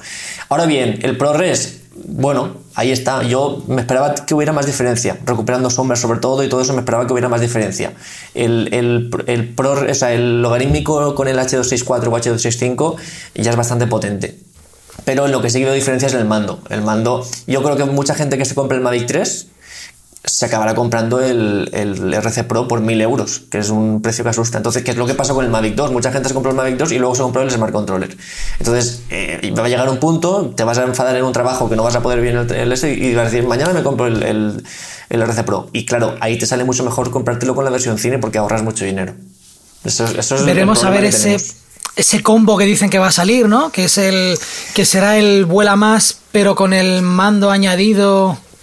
A ver, a lo mejor nos ahorramos mil euros. ahí ya no sé si vale la pena mil euros por el ProRes. Ahí ahí puede que no merezca la pena. Yo estoy muy atento a eso porque eso puede ser eh, diferencial. ¿Qué pasa? Que normalmente DJI no acostumbra a maltratar a los primeros clientes. Me explico. Cuando rebaja el precio de un producto, cuando hace países especiales, siempre lo hace cuando eh, ya ha pasado mucho tiempo o cuando si ya ha sacado el Mavic 3 va a sacar el siguiente, algo así. Pero no acostumbra a que la gente que ya ha confiado en ellos, gastándose por 4.000 y pico euros, 5.000, a los pocos meses le, meta el palo. Eh, si es más lejos, el, el, Mavic Mini no lo han rebajado hasta que ya estaba el Mini 2, hasta que han pasado ya mucho tiempo y tal. Y con eso, y pasa con todos, también con los, con los gimbals, no lo rebajan hasta que sale el siguiente. Suelen, suelen cuidar mucho al primer cliente que tiene, así que sí, es un pack que, que nos interesa mucho, pero me sorprendería mucho que en las próximas semanas, meses lo tuviéramos por aquí. Mm, estaremos atentos, pero no, vamos, me sorprendería mucho. Bueno, si lo están haciendo, es porque mm, las ventas no han debido acompañar. Mm, yo creo que es mm, palabras mayores, 5.000 euros en un, en un dron son palabras mayores, o sea, es lo que vale un coche. más o menos. ¿Vale? O sea, que te puede... asusta. Claro, claro, y el dron no te lleva a los sitios, entonces es algo que, que, bueno, que no, que no sé, ahí, ahí queda. Claro, entiendes, era para un mm. perfil más, mm, al final tiene, debes un poco sustituto del Inspire, ¿no? Para un perfil más... no, no creo que sea más para un perfil Inspire? no, no creo que sea un para un perfil como nosotros, igual que puedes hacer un poco de un poco de todo y utilizar el dron como algo complementario, sino para alguien que específicamente se dedique a grabar con dron. Entiendo, ¿eh? No, tampoco he mirado mucho un poco...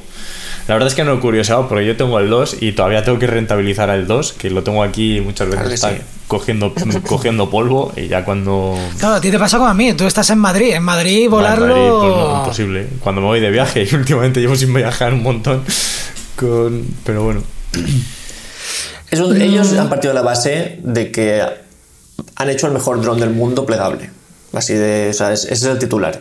Y han dicho, alternativas a esta, a este Mavic 3, ¿cuáles hay? Y no existen. Mucha gente ahora se está poniendo, no, a Utel, tal, que es una marca que, está por ver lo que puede demostrar, pero que evidentemente aún no ha llegado a, ni siquiera nada parecido. Y han dicho, es que no hay nada que se le asemeje al Mavic 3, podemos pedir lo que queramos. Y, lo han hecho. Mm. Y realmente si tú te pones a sumar con la calculadora, pues sí que te salen los números, porque un SSD de un terabyte que pese 4 gramos, pues ya me dirás eso es lo que puede costar, pero bastante un RC Pro ya sabemos que cuesta 1000 euros. Em, las baterías de que duren 35 minutos de tiempo real de vuelo, que es muy pocos drones lo hacen, pues también tienen su valor. Entonces, si tú te pones a sumar, te salen los números. Otra cosa es que asuste el número final. Pero claro, ellos han dicho, a ver, lo podemos sacar, no hay nadie que nos vaya a hacer sombra y vamos a probar. Y han probado la gente está asustada. Yo creo que en unos pocos meses, mm, años, se va a sentar el Mavic 3 como lo que es. De hecho, si en seis meses alguien quiere comprarse el mejor dron del mundo, igual que te compras el iPhone de 1800 euros, pues es el Mavic 3. Porque es que no hay nada que, ningún otro que haga algo parecido. Bueno, yo de momento tengo el Mavic 2 a la venta. a un, a un precio caro, a un precio caro porque no quiero deshacerme de él, porque en el momento que me deshaga, me de él me tengo que hacer con el, con el 3. Entonces, como venga, vamos a darle tiempo a ver si DJI hace algo, baja un poco los precios o hacen alguna historia. Pero yo sí, ¿eh? yo tengo el ojo puesto en el Mavic 3. Con drones como el Mavic 2 o como el Air 2S, de hecho, la comparativa que estamos preparando del Air 2S con el Mavic 3, que la estamos haciendo con los dos drones a la vez en el aire en el mismo momento. Eh, a ver, eh, el Mavic 3 es mejor que el Air 2S, o sea, eso no hay discusión. Pero la diferencia de calidad no es tan tan grande. Sí que es cierto que luego veremos que también tema de magentas y tal, el Air 2S hace algunas cosas un poco más extrañas y, la interpretación de colores del Mavic 3 es pues, superior. Pero es que no cuesta el o sea, la diferencia de calidad no es el doble que es lo que es la diferencia de precio y sobre todo en fotografía ya se recorta incluso más así que con drones como el Mavic 2 como el Air 2S es que bueno yo de hecho hasta que salió el, cuando salió el Mavic 3 el último trabajo que hice eh, antes del Mavic 3 lo hice con el Air 2S y, nada, y perfecto. Calidad máxima 5,4K, en logarítmico este del Air 2S, o sea, es que se ve genial y las fotos igual. Pero bueno, pues han sacado un Mavic 3, pero eso no significa que el resto sean malos. Claro. Y excluyendo tema cacharritos, ¿qué ha sido lo mejor de este año? Pero ¿cómo que excluyendo de tecnología? Mira, yo, yo no, fuera cacharritos. A ver, yo te voy a poner un ejemplo. Para mí, lo, peor que me ha ocurrido este año, en, no relacionado con cacharritos, eh, y no me gusta mandar luego mensajes así negativos y tal, es haberle visto la cara a mucha gente que, mm, que está alrededor tuyo, en tema trabajo. ¿Ves? La, verdadera cara en un momento de desesperación, de desesperación donde no todo el mundo pues eh, bueno pues como, como, como un barco que se hunde y las ratas empiezan a salir eso es lo peor que me ha pasado este año el ver a algunas personas que estaban a mi alrededor ver su verdadera cara pero también es verdad que lo mejor que me ha ocurrido este año es haber conocido a una serie de personas que es todo lo contrario a esto que te he dicho. Esas personas que estaban ahí han sido sustituidas por otras del, equipo y es lo mejor que puede haber pasado. Porque te has encontrado con gente con unos valores mucho más parecidos a ti y donde los has conocido en un momento complicado y delicado y que aún así son gente que, que da, ofrece, aporta. Entonces, esa es la parte que digo yo, ¿qué es lo bueno que ha tenido este, que este año. Y si me queréis comentar lo malo, eh, no relacionado con cacharros. No lo tenía, no sé si Cayetano, tú lo tienes más preparado o se te ocurre algo así. Os he pillado de improviso, ¿eh? Yo, no, yo es que justo lo que ha hecho Jordi, vamos, mm, me ha pasado, pero, totalmente, porque yo este año, el 2021 ha sido el año en el que he conocido realmente a mis clientes. He conocido a aquel cliente que se estaba aprovechando de ti y he conocido y, y me he dado cuenta de cuál era ese cliente que sí que estaba un poco por la labor de colaborar juntos. Y mm, antes de la. Porque 2020 yo sé que fue lo gordo, gordo, y ahí no estás para exigir mucho. Y una empresa primero se tiene que recuperar ella y luego ya pensar en hacer vídeos. Y ahí estábamos todos intentando salvar la papeleta. Claro, ahí, ahí ya lo entiendo, estábamos todos. Cuando ya empieza a recuperarse la cosa, que te viene a lo mejor un cliente que va a utilizar la frasecita de venimos de pandemia, la va a estar utilizando tres años, como en la anterior crisis ha utilizado lo de que estamos en crisis, pero bueno, que mal lo, hemos estado pasando todos. Yo añadiría incluso otra que a mí es la que más, más daño me ha hecho, que es que antes de que pasara todo lo gordo, me, pues el típico cliente así con más confianza, pórtate bien, pórtate bien en el precio. Y así el año que viene lo vuelves a hacer tú. Así el año que viene hacemos algo gordo y tal. y yo tonto, pues, pues me porté bien. Sobre todo eh, porque además yo como estoy en ámbito de pueblo, son clientes que, que conoces, pues yo qué sé, pues son o, casi familia o amigos de amigos, tal. Entonces. Que le ves la cara cada día. Exacto. Y al final, pues te portas bien. Y luego, evidentemente, pues eh, eh, pasa lo que pasa y, ya no, no hay año que viene ni, ni, vuelven a contar contigo. Entonces, en ese aspecto sí que son. Y, y bueno, y, peor, o me han llamado, calle, que mañana me tienes que hacer una foto del no quiero decir nombres, pero bueno, me tienes que hacer una foto mañana con el dron. De lo que sea. Y digo, no, es que mañana no puedo porque tengo grabación. Ya, pero es que la foto me la tienes que hacer. Y yo, bueno, pues te digo, el jueves que viene tengo libre. Tiene que ser mañana. Digo, pues nada, pues eh, que tengas suerte. encima que no te cuidan, luego siguen exigiendo, ¿no? Entonces, en ese aspecto he, marcado ciertos nombres, como que, bueno, pues lo que está comentando Jordi. Y también al revés, he visto esos, clientes, esas empresas que cuando se han recuperado han dicho, calle, venga, hacemos otro vídeo, calle, tal. Y evidentemente no te van a dar mm, lo gordo mm, de tus ingresos, pero ya, ya, cuentan contigo otra vez. Ya se han recuperado, ya vuelven un poco al ritmo habitual y esa gente, pues, es la que la próxima vez que las pasemos canutas, pues yo sacaré la libreta de, nombres tachados, de cruces, y sacaré la libreta de gente que se ha portado bien y lo tendré en cuenta, por supuesto que sí. Y también un poco lo que comentaba Jordi de esa gente que ha aparecido, pues un poco lo que estamos haciendo en el podcast es esto. Al final, hmm. eh, yo a Jordi no lo conozco de, nada, no, nos conocíamos de nada. Al final hemos contactado gracias a lo que estamos hablando hoy aquí. Hmm. Y pues fíjate, una relación que nos entendemos, hablamos el mismo idioma sin conocernos. También, Alejandro porque lo he conocido hoy, pero bueno, espero que con los próximos meses también podamos seguir contactando.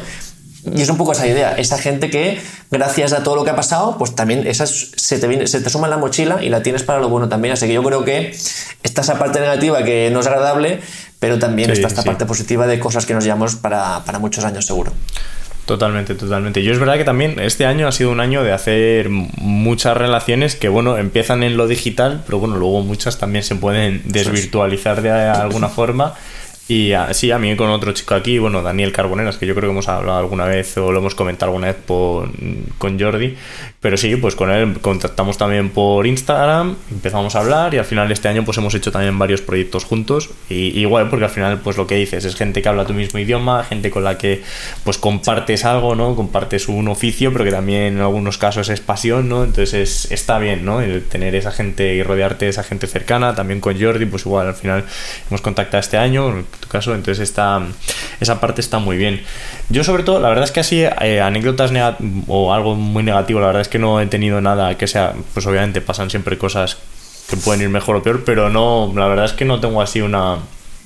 Porque también está muy centrado en la parte de la academia este año, pero lo que más me ha gustado este año es el poder, no sé, el, como tener la sensación de que hemos creado una comunidad dentro de lo que estamos haciendo en la academia y, el, y ese contacto que tengo con la gente que está en el curso, que en muchos casos es casi pasa casi a relación de amistad, ¿no? Entonces esa parte yo creo que es la que más es la que más me ha gustado, yo creo, de, todo este año. El, poder, pues bueno, es gente, ¿sabes? al final sabes que tienes un par de días en los que vas a estar hablando con gente y vas a estar compartiendo y conociendo pues eh, la historia de una, no sé, de un grupo de personas que y cómo van y es genial. El otro día justo una de las chicas eh, que lleva desde es, de ese primer grupo de clientes me dijo que pues ella durante el durante lo que llevamos de año hizo una reducción de jornada para empezar a dedicarse un poquito más al vídeo y ya veía que le salían trabajos, le salían cosas, no paraban de salirle cosas y al final ha decidido dejar el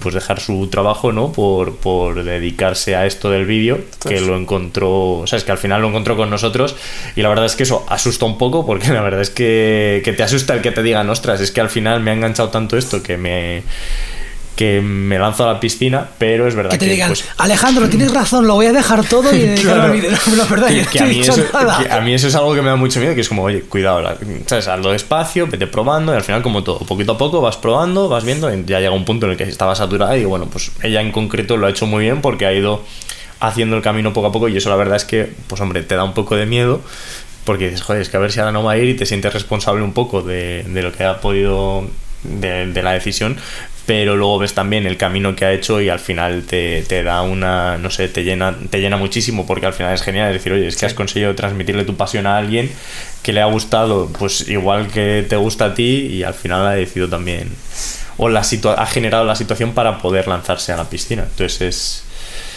esa parte también es súper súper bonita. Yo no sé si compartiréis mi misma visión de lo que ha ocurrido. Eh, el tiempo de pandemia ha servido para que hagamos mucho lo que se llama networking, hmm. ¿no? El mover mucho, el proyectos que se han caído, es verdad que se han caído, y has empezado a contactar con gente. Ha habido un momento donde era un poco como todo era como canibalismo, ¿no? Porque cada uno está intentando resurgir con lo suyo, pero en el momento que hemos empezado a descomprimir, a mí me ha ocurrido una cosa muy, muy curiosa. Yo el, el fin del año anterior sí tuve mucho curro. Diciembre. Normalmente los diciembre suelen ser apresurados porque las empresas agotan su dinero de marketing, tienes que presentar los trabajos antes de acá. Claro. Y sabes que enero, febrero va a ser una, época más, más, más complicada. Yo este año comencé así. Todo muy suave, muy tranquilo, pero todo eclosionó en septiembre en septiembre, he, tenido un septiembre, octubre y noviembre, no sé si os habrá ocurrido a vosotros, pero yo con otros compañeros del audiovisual con los que hablaban me decían lo mismo, mm. todo ha eclosionado esos meses, que es una manera de decir es, todo lo que hemos movido durante tiempo atrás no ha caído en saco roto. Ese mm. presupuesto que, que, yo mandé hace seis meses, me, han llamado seis meses después. O esa mm. productora con la que yo contacté, eh, que pensé que, bueno, esto ha caído en saco roto, no me van a me han llamado en septiembre. Entonces, ¿os ha ocurrido a vosotros esto? Sí, sinceramente, podéis decir, al, igual que os digo, al igual que os digo que diciembre se ha calmado un poquito más. Septiembre y, y, luego también ahora en diciembre un pequeño arreón de es que se me juntaron varios, se me han juntado también un par de trabajos que eran relativamente urgentes.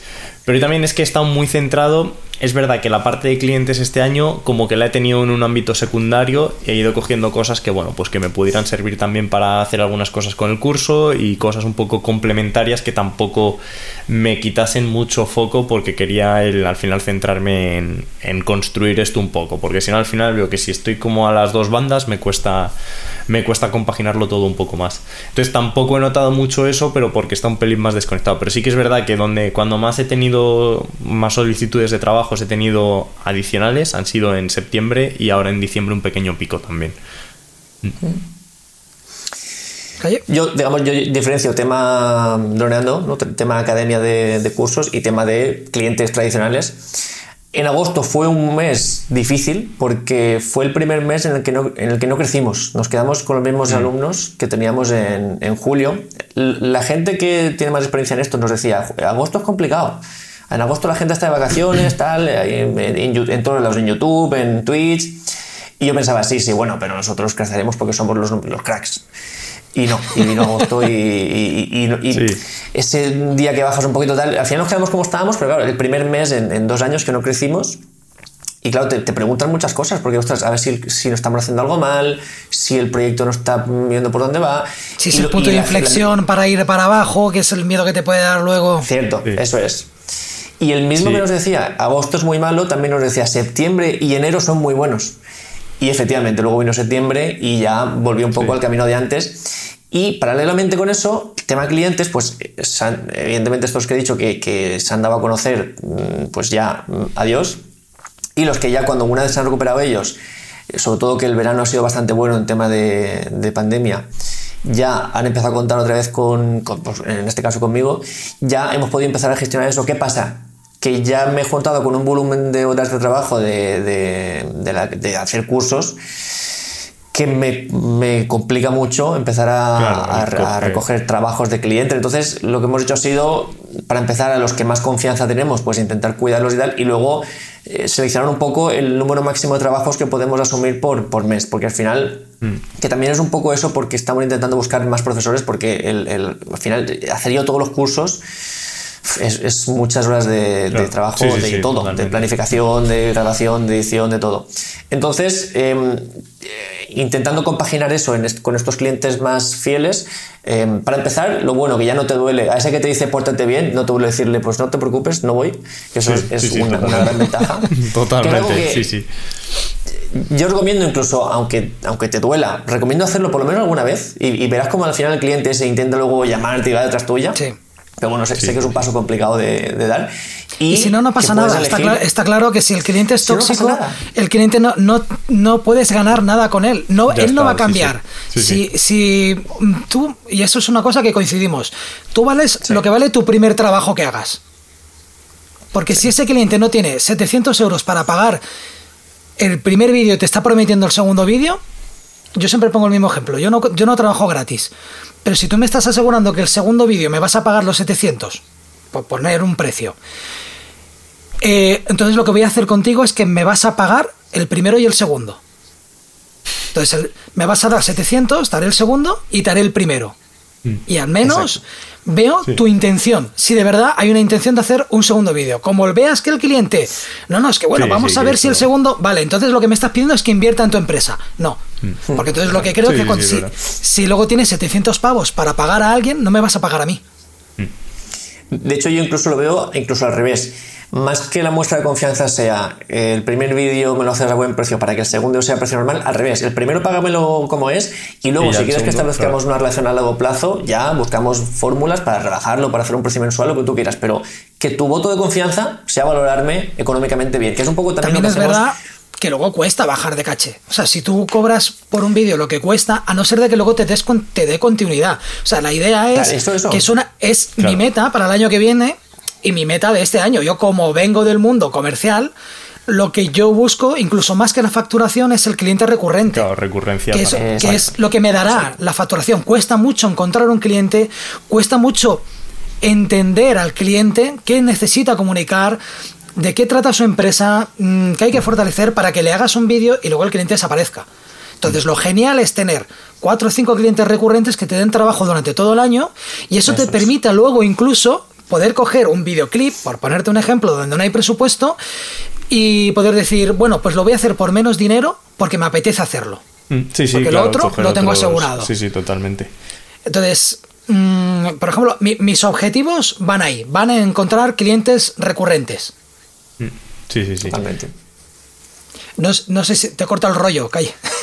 No, no, es que iba un poco por ahí. No, significa que el segundo trabajo tengas que cobrarlo menos, sino que, bueno, hemos hecho un trabajo, tú estás contento, yo estoy contento, pues vamos a ver. ¿Quieres un vídeo cada mes? ¿Quieres un vídeo cada dos meses? ¿Quieres fotos tal? Y buscar ahí esa recurrencia del pago, que es un poco, bueno, pues eh, en el, curso de pricing, que creo que tú lo hiciste, tratamos de eso un poco esa idea. O cinco, o cinco vídeos al año.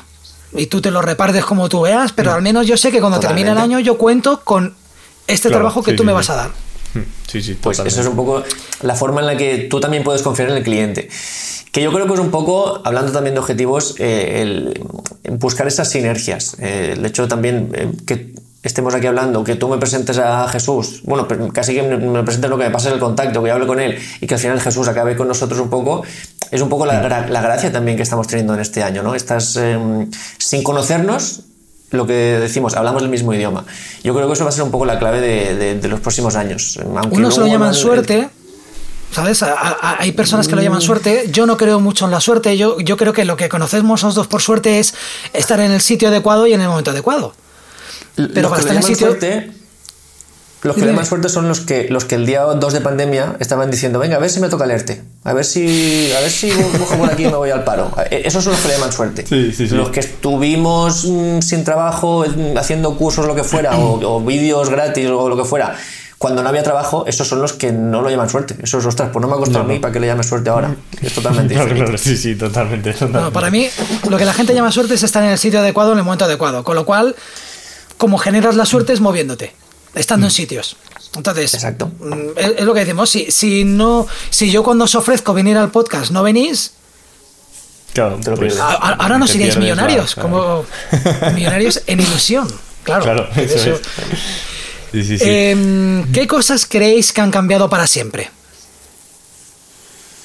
Toda la parte digital de muchos proyectos y muchas empresas es en cierto modo, es decir, también el, a ver, ¿cómo lo explico? Me he lanzado aquí, pero bueno, la, digitalización, la digitalización obligatoria de muchas empresas que va a dar lugar, sobre todo, pues eh, trayéndolo un poco a nuestro sector, va a dar lugar a otro tipo de vídeos pues por ejemplo, los vídeos en streaming ahora mismo son súper importantes. Hay un montón de empresas invirtiendo mucho dinero en hacer o esos vídeos de formación o esos vídeos de esas retransmisiones en directo que están haciendo para sus empresas en, en profesionalizarlos muchísimo más.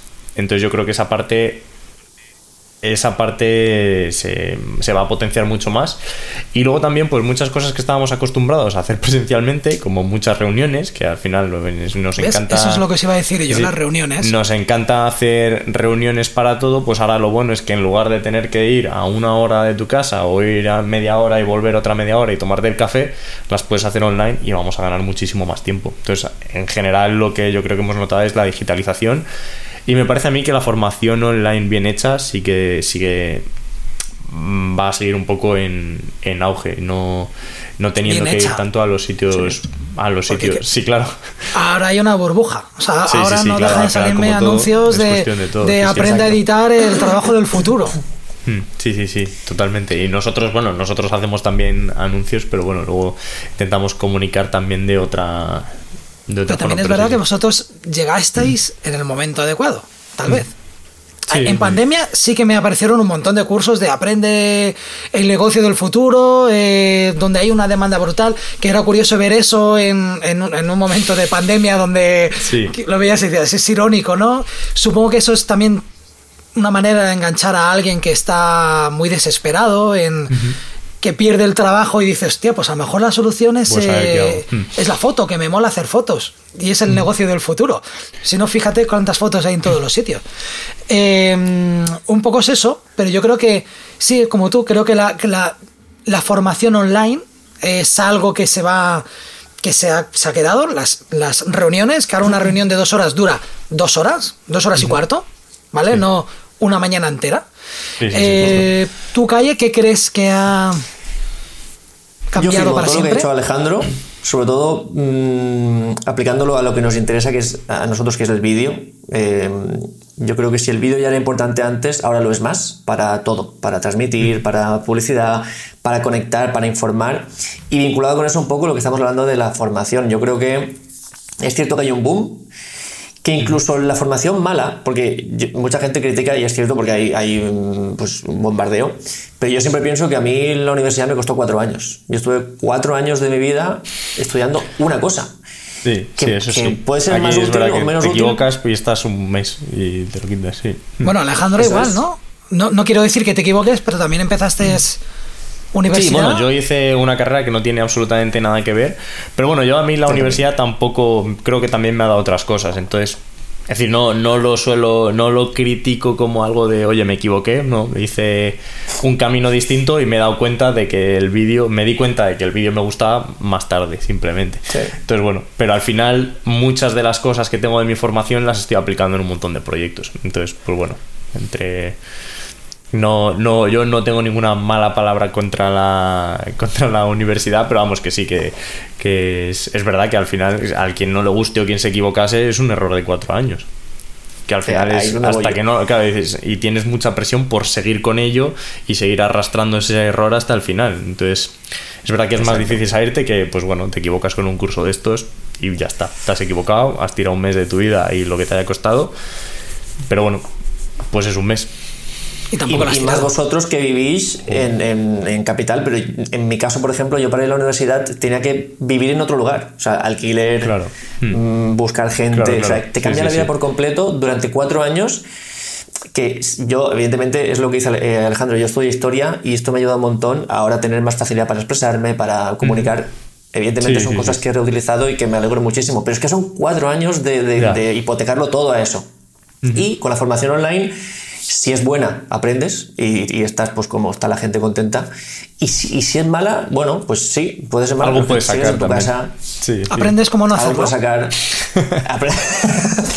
Sí, yo, es lo que digo con las películas. si, si, hay una película mala, mm, yo creo que puedes aprender más de una película mala diciendo, ¿por qué es mala? Mm, vale, es malo porque falla en esto, en esto y en esto. Pues vale, pues aprende. Yo, lo digo porque es que eh, en esto del boom de, la, de, los malos cursos hemos pagado a veces justos por pecadores. Y no me mm. parece justo porque eh, sigue siendo que en toda la familia, ah, pues ahora has acabado el instituto, ahora a la universidad. Casi que es como el paso lógico. y, y, pues a lo mejor no, a lo mejor tengo que formarme, en lugar de gastar cuatro años de mi vida pues voy a gastar cuatro meses y formarme, pues a lo mejor no en vídeo, yo qué sé, en cómo construir lámparas o cómo construir focos y me especializo en eso y cuando tú estás por el tercer curso ya estoy generando ingresos con, con mi formación de cuatro meses. Entonces yo creo que no hay que ser excesivamente malos con eso cuando sí que le permitimos a, pues a la facultad en este caso que nos hipoteque no sé cuántos años de nuestra vida y no pasa nada. Yo creo que hay que ser un poco ahí... sí, sí, es una buena... Sí, sí, totalmente. Bueno, en enero todo el mundo hace sus propósitos, ¿no? Unos eh, van al gimnasio, otros... Yo os voy a decir, ¿qué skill tenéis vosotros por desarrollar a nivel profesional? Va. Alejandro. La... Tomo nota, tomo nota. Está un poco feo, habría que invertir el orden un poco. No lo vale, si queréis empiezo yo. Venga, empiezo yo. Eh, aprender a pilotar el dron mejor tengo que encontrar un sitio en el mapa, mm, lo habrá, donde encuentre un campito que yo pueda ir tranquilamente a volar sin necesidad de, molestar a nadie, que yo pueda hacer, que sea legal y demás, y mejorar mi pilotaje, porque sí que es verdad que es un poquito básico. Como me encuentro algún cliente un poquito exigente, como me ha pasado este año, eh, que tenía que grabar un vídeo de agricultura en Francia con un cliente francés hablándome aquí, pidiéndome qué es lo que quería. Ahí lo pasé un poquito mal, ¿vale? Todo salió muy bien, pero lo pasé un poquito mal. Eh, y fue cuando dije, vale, esto lo tienes que mejorar. No todos son planos rectos, con moviendo dos ejes, tal. Ves los vídeos de calle, te da mucha rabia, mueve todos los ejes, sabe lo que hace de manera inconsciente y eso es lo que yo tengo que desarrollar, esa es mi skill para desarrollar este año. Ahora sí, ya habrás me habré enrollado bastante, Alejandro. Eh, ¿Cuál es la tuya? Sí, pues mira, no sabría decirte, ahora que dices lo de los dones, que justo lo estuvimos hablando ayer y me pareció interesante todo el tema de los FPV, que es algo que me parece muy complicado y me da un poco de miedo entrar, podría ser una de ellas.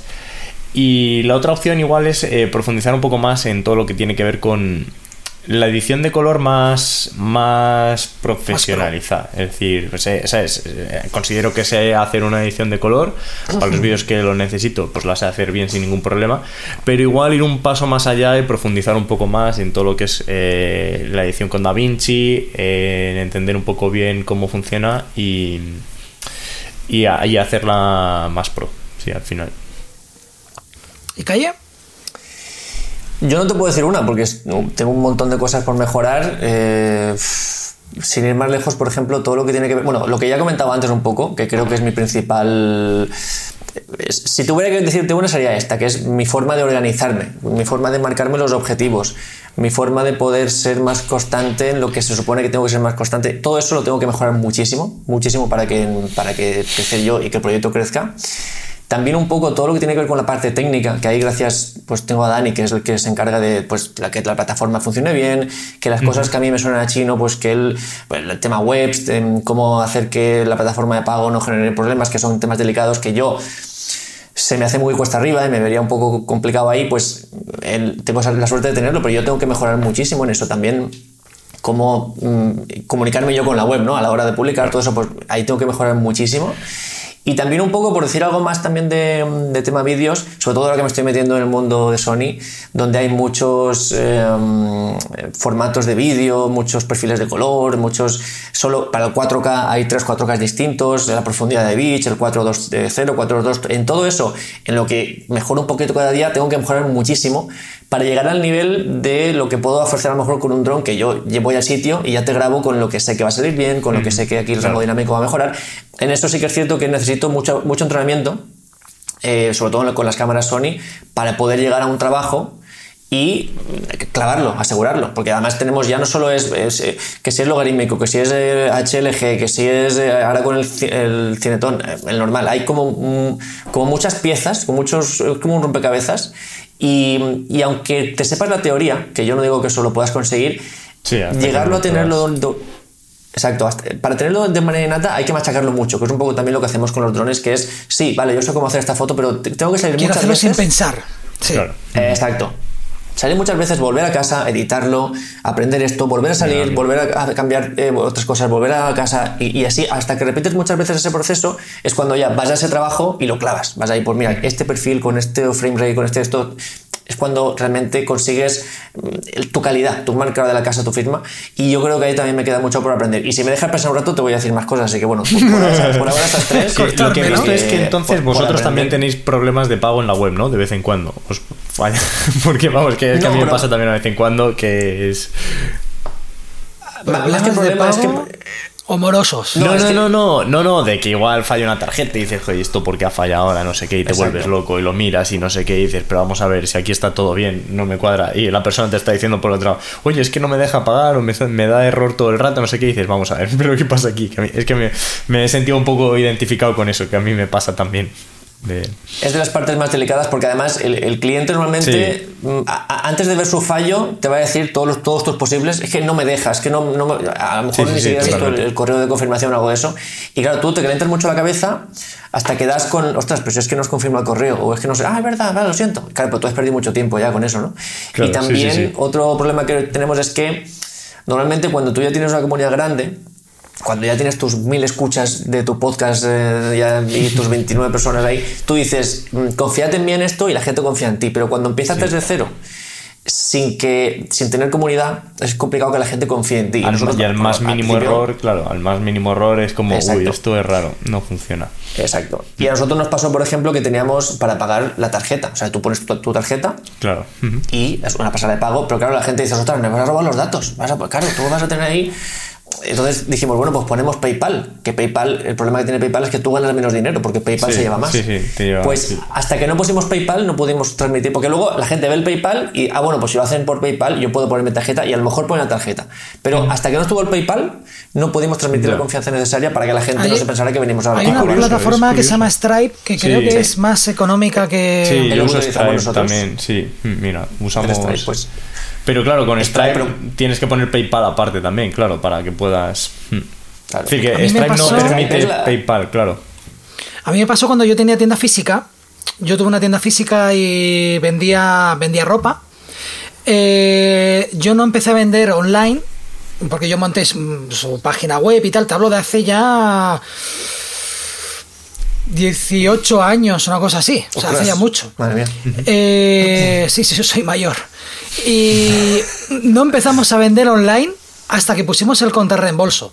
Yo no me fiaba nada del contrarreembolso. Yo daba, de hecho, yo mm, daba descuento si hacían el ingreso, porque en aquella época no había PayPal. Entonces tú me hacías el ingreso, yo te hacía un 5% de descuento y te mandaba la mercancía. Hasta que no puse el contrarreembolso, Aquello no empezó a funcionar. y el contrarreembolso era más caro. No solo, no solo no te doy el 5%, es que te, te cobro el contrarreembolso. Y yo decía, es que como me la devuelvan, yo pago el contrarreembolso. O sea, si alguien no acepta el pedido y me vuelve aquí, yo pago el viaje, yo pierdo. Pero luego decía, pero claro, gracias a esto yo consigo un montón más de ventas. Si no, tengo la, venta súper pálida. Y merecía la pena que una vez al mes alguien lo rechazara o que no estuviera en casa y correo lo devolvía a no tener nada, no tener bloqueado. Entonces, el mismo proceso es ese. Eh, ¿Y cuál ha sido vuestro logro de este año? Vamos a ir terminando porque ya nos, vamos a un podcast como la media de los podcasts larguitos que suelo hacer. ¿Cuál ha sido vuestro logro de este año? Y comienzo yo si queréis. Perder 17 kilos. No, jugando a los no jugando a los chinos, no. Perder 17 kilos de peso. Bueno, la buena, tío. Eso, es un paso... es... Claro, yo por, es lo un mío muy buen logro. Autoestima. No, no, me, afectaba. No, se te puede. No, a ver, soy un, soy un tío alto, tengo la cara, siempre tiene la cara redonda, ¿vale? Entonces, eh, yo creo que hay mucha gente que si, ves una foto de cómo tenía, cómo estaba antes o como me ves ahora, mejor no ves mucha diferencia. Pero sí que es verdad que yo notaba que mm, y todo vino por verme en el making of de un videoclip que, que rodé. Es que no hay nada como la cámara, es, es, lo mejor. Te ves y dices, me cago en esto Es que me, tocó editar el making of y cuando, claro, el making of yo estoy rodando el, el videoclip, yo no estoy viendo el que me está grabando el making of, está por ahí.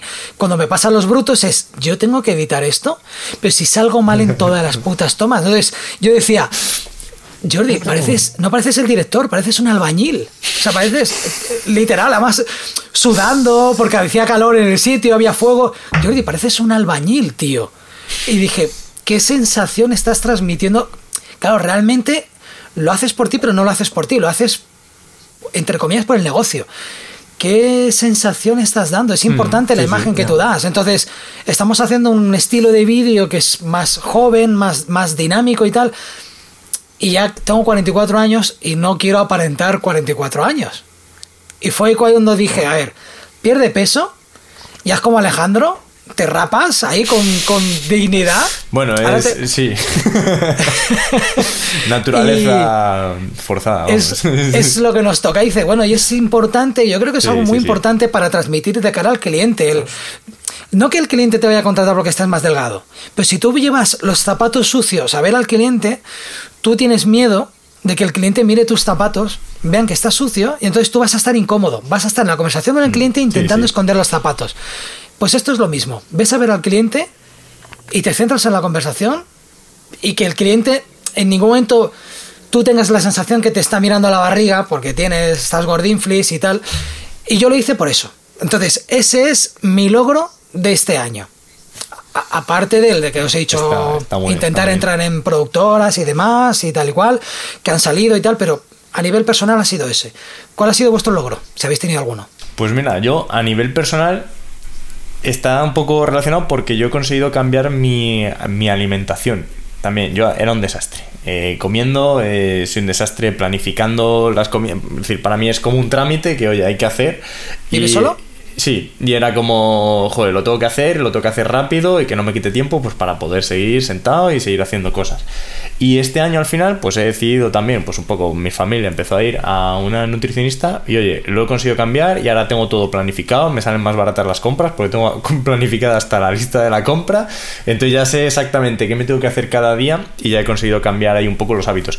Que yo no he tenido problemas de sobrepeso, me encanta hacer ejercicio, me encanta hacer deporte y demás, pero sí que es verdad que la alimentación no la cuidaba. Y al final con esto sí que he conseguido cambiarlo un poco. Y, joder, pues dormir mucho mejor, eh, poder hacer deporte mucho mejor. Mm, no sé, al final es un cambio, un cambio total. Y, sí, sí, ese ha sido uno de los uno de los mayores logros. Una de las cosas que me quedan pendientes para este año también es lo que para mejorar. Para este año ya para este año ya lo vas a tener difícil, ¿no? para, mejorar este año. para este año muy tarde, o fue como, como los de Panasonic.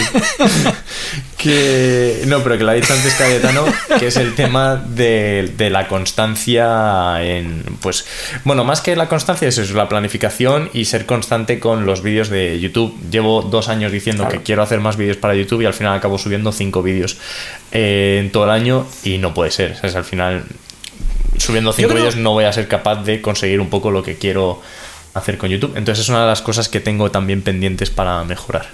Yo creo que Cayetano hace time blocking o algo de esto, ¿verdad? Yo, yo lo he notado porque hay veces que te escribo, tardas dos días en contestar, además he encontrado el patrón sé los días en el momento en que dices, ese es el momento de contestar correos.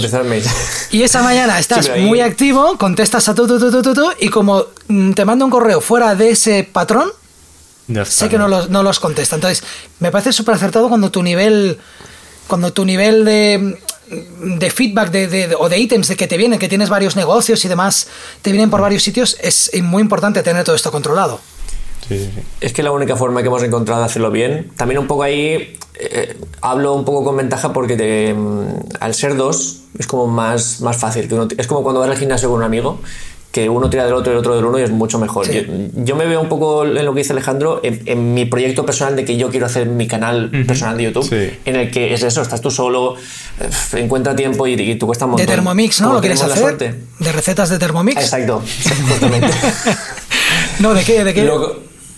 yo quiero... Ah, Digamos que Droneando es em, un canal de drones, pero yo realmente hago vídeos. Soy especialista en drones, pero pues ya lo he visto. Hablamos de cámaras, de vídeos. Y quiero hacer uno que sea, pues, como. como también quiero meter cosas mías, que si me voy de viaje, por hacer un, mi vídeo de viaje, ponerlo ahí. Que sea tu espacio para. Sí es realmente marca personal, que la gente que está un poco en mi onda, pues que si me quiere seguir, que me siga ahí, sin tantas expectativas de llegar a X visitas, pero sí que tener una constancia de, pues mira, a lo mejor no me voy de viaje, pero pues me he comprado la Sony, pues hablo de la Sony, de las fotos, tal, pues claro, probar, hacer un poco... Exacto. Vale. Y en eso, si estás solo, es muy complicado. Yo, como, como estamos con Dani, eso es muy fácil hacer. Pues ya sabemos que los lunes a las once y media grabamos los podcasts, los miércoles a las once y media grabamos el, el vídeo, los jueves hacemos reunión de contenidos. Lo tenemos muy fácil ya, porque es que miras el calendario y está todo hecho, pero porque somos dos, es que si no, ¿cómo te organizas? Y es la gran ventaja de ser dos o más en un equipo. Y, y, yo me he dado cuenta de que es la clave para tanto este proyecto como cualquiera que involucre en un equipo es eso, tenerla, que luego no, no, significa que sea rígido. Tienes cualquier emergencia, pues Dani, grabamos a las 12 o grabamos mañana hasta ahora, no pasa nada. Pero que la base sea algo que esté ya bloqueado. Entonces, pues tienes esa ventaja. También para llegar ahí, pues tienes que tener ya esa libertad financiera para no depender de un, de un trabajo de horario tradicional y todo eso. Así que bueno, es un consejo fácil de dar, no tan fácil de seguir, pero a mí me ha funcionado, a nosotros nos ha funcionado. Qué bueno, qué bueno. Sí, el consejo del nicho, que es algo que me cuesta muchísimo, me cuesta muchísimo mm, aplicarme, porque no, a Alejandro le pasa lo mismo, creo que no, no le gusta, te gusta hacer vídeos. A mí me gusta, tener, claro, me gusta tener la libertad de poder elegir de, de qué quiero hablar y si un día es, pues eso, de, pues la cámara no sé qué, otro día me apetece hacer un tutorial en YouTube y otro día de una Alexa, pues porque me lo he comprado y me parece gracioso. Y tengo las luces aquí coordinadas y puedo decirle, oye Alexa, enciende no sé qué y me lo pone. Y, y eso sí, pero... Pero sí, no sé, es un arma de doble filo. El tema de los nichos es verdad que también son súper importantes, sobre todo también al principio, el, para empezar a crecer y demás. Yo eso se lo digo mucho a la gente que, participa en la, en la academia, que, que, al final si quieres empezar es lo mejor, elegir un nicho, especializarte un poco, hacerlo bien en, dentro de ese nicho y al final te van a conocer. Nosotros que nos, nos, hemos dado cuenta de que cuanto más nicho, más fácil para el, para el usuario entender de qué va el canal. De hecho, lo aprendimos por las malas, como, como, como, siempre en YouTube. Hicimos una review de la Canon M50, que se la compró Dani porque Dani se, ah, grababa con móvil los, vídeos. Y, y, compramos así la más asequible sí, está muy tipo que podíamos fácil de editar, la M50. Y pues ya que la tenemos, vamos a hacer una review. Y evidentemente, pues toda la gente que está interesada en drones no. Mm, pues, pues, muy bien, mira, la gente ese vídeo. muy bien, una, una review de. si la tiras, graba en el aire. y entonces ese día dijimos. Hemos pillado el mensaje, YouTube lo hemos pillado y por eso, ya digo, hemos tenido un montón de. De hecho, hasta para el proyecto ese alquilamos la R6 de Canon, hemos alquilado la 7C y de eso en el canal no se ha visto nada, porque yo pillé el mensaje y ya sé que si quiero hacer algo diferente pues será en otro canal que además será un poco a mi ritmo y claro y lo, que te apetezca hacer y un día sí, sí, sí, sí. Pero muy complicado, el tema de, de elegir bien la temática es delicado. Ya por último os voy a pedir que mm, aconsejéis un regalo para alguien que quiera regalar a un filmmaker o a un autorregalo que se pueda hacer? El DJI Mavic 3. Cine Premium. Ahí está. Una cosa, es un una cosa es un regalo y otra cosa es eso, que eso ya no. A mí alguien me regala un Mavic y pensaría mal. pensaría que es Satán, que quiere mi, mi, mi, mi, alma o algo de eso. O sea, no. Algo. Yo, como empiezo yo, eh, yo aconsejo. He, aconsejado muchas veces este libro. No sé si lo conocéis. Roba como un artista de Austin Kleon. Vale, es, a mí es un libro que me ayudó muchísimo. Es un libro, originalmente, es bueno, Austin Kleon es un diseñador em, americano, no sé si es canadiense, no estoy, no estoy seguro. Eh, que en principio la temática del libro es em, cómo convertir las ideas de otros en tus ideas, ¿no? Lo típico de, de coger roba como un artista, o sea, roba sí, sí, sí, un proyecto o algo que está funcionando en otro país, lo modificas, un poco. Pero hace mucho hincapié en el tema del intrusismo, no, no el intrusismo, del el síndrome del impostor. Y me ayudó mucho porque durante muchos años yo fui comercial de una marca de ropa, pero también era el filmmaker de la marca de ropa. Entonces yo me veía como el comercial que hacía vídeo. Y eso a veces me minimizaba. Yo llegaba a eventos a Alemania a cubrir a, mi marca como filmmaker y yo me identificaba como eh, el comercial o el representante de España que también hago vídeo. Entonces, ¿qué pasa? Que nadie me veía como un filmmaker de verdad, me veían como... Lo, hasta que luego veían el trabajo. Ese coño, ¿no? Es el trabajo de un, de un, de un filmmaker. Este libro se lee súper rápido. Es, de hecho, es un libro, para el que lo vea por YouTube, tiene un texto que casi parece infantil. Eso es. Me lo leí en el viaje de avión de un, de un punto a otro.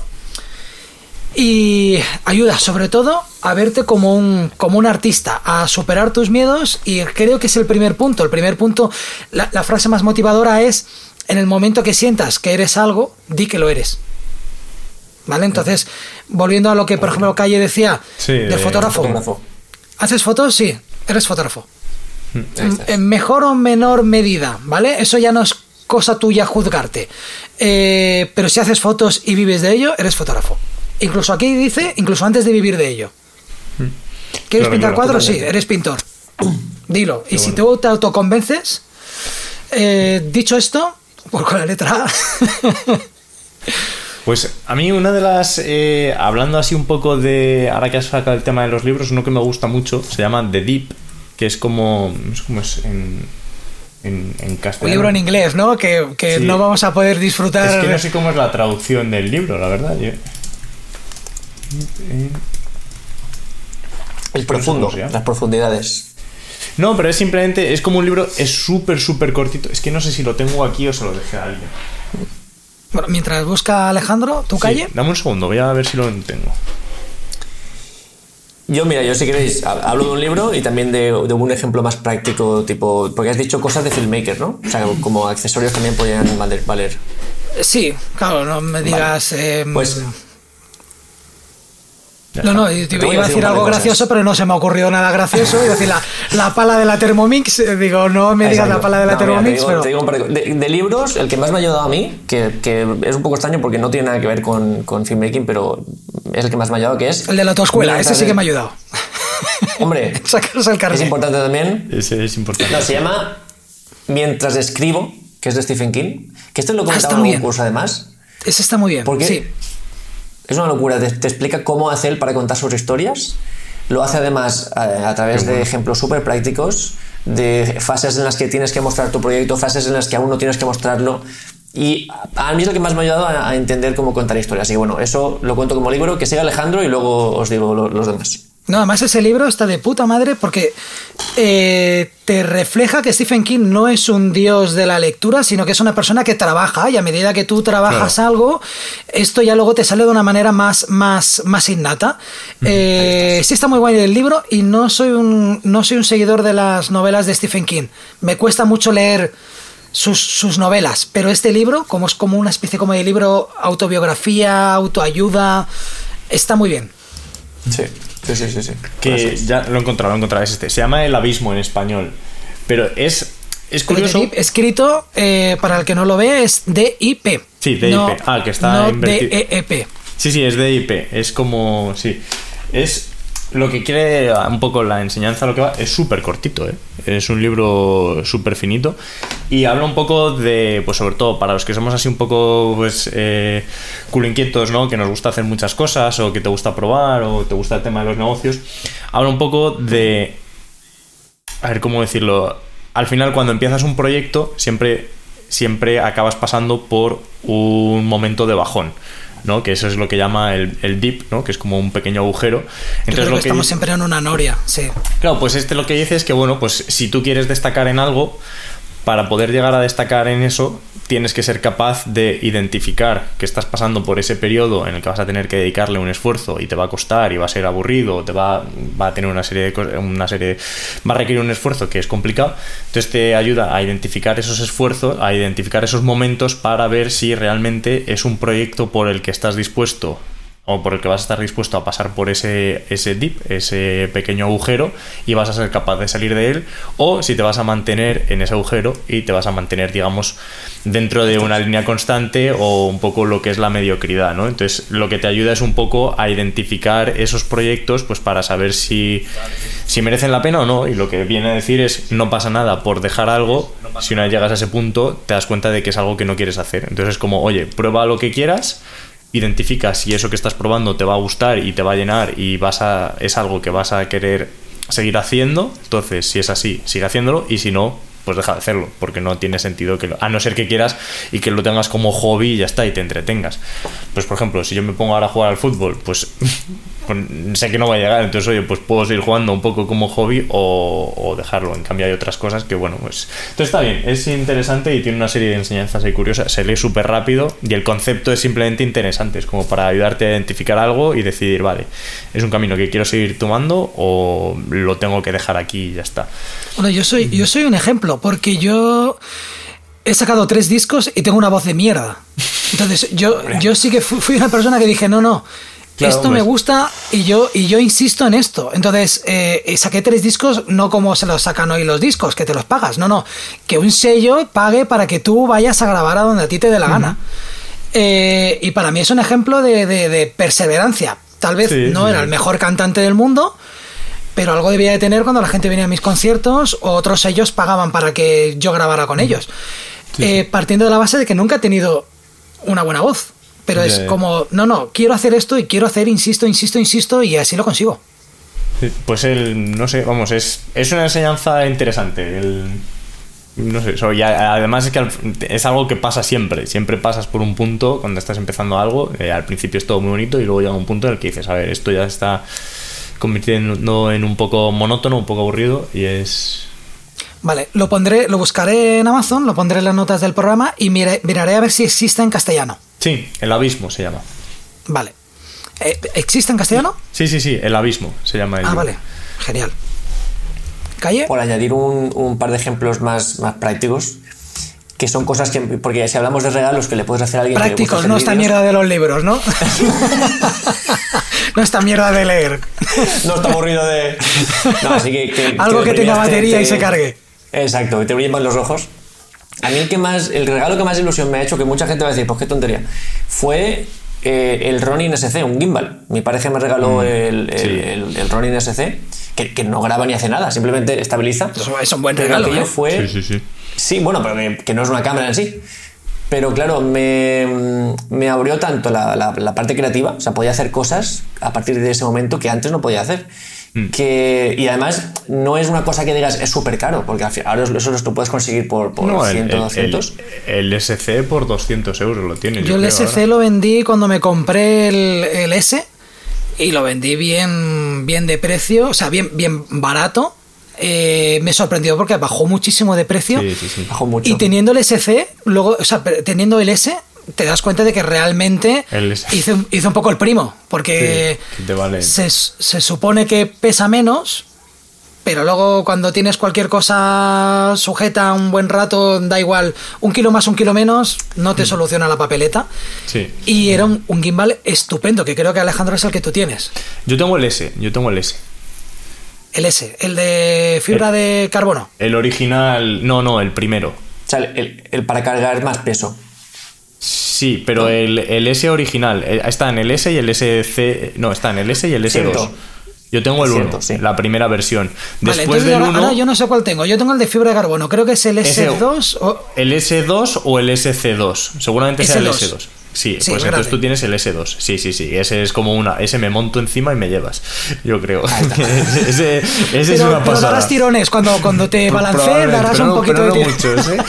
Claro, yo tengo la primera versión de ese. Luego sacaron el SC, después el SC2 que era más y el S2. Entonces el SC es decir, ahora mismo el SC es como el más, el más flojito, el que menos aguanta y demás, pero que para una Sony y demás funciona genial. Y yo tengo el S, el, 1 y va muy bien. Pero que chicos, que es lo que siempre digo, un gimbal es un gimbal. Sí, ya está. A partir de ahí te van a intentar vender la nueva versión cada año, pero es que un gimbal es un gimbal y su función... Sí, sí, es estabilizar la imagen y ya está, un poco más con la cámara y listo. Mientras aguante el peso de la cámara...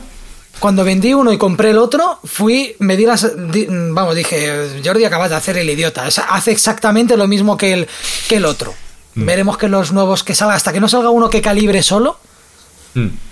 Sí, sí, sí. Yo creo también es que el SC es un poco el, que para el precio que te da, o sea, que tiene, te da mucho. Porque para cualquier cámara mirrorless, a no ser que le quieras. Yo, a ese le hemos llegado a meter la Sony A7 III cuando lo alquilamos con un Sigma 1.2, 35 milímetros, que, pesa un kilo y pico el objetivo.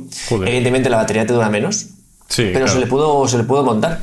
Y que también lo alquilamos porque ese objetivo cuesta no sé ni lo que cuesta fue alquilado y, ya digo para, y además ahora está baratísimo. Y, fue de las cosas que más ilusión me han dado y, que más me han expandido creativamente. Mm. y si no llegamos a eso si no llegamos a eso, están los, los, los, gimbals mobiles, que todo el mundo tenemos un smartphone, pues regálale un, un, gimbal. ¿Grabáis con el móvil? mucha gente...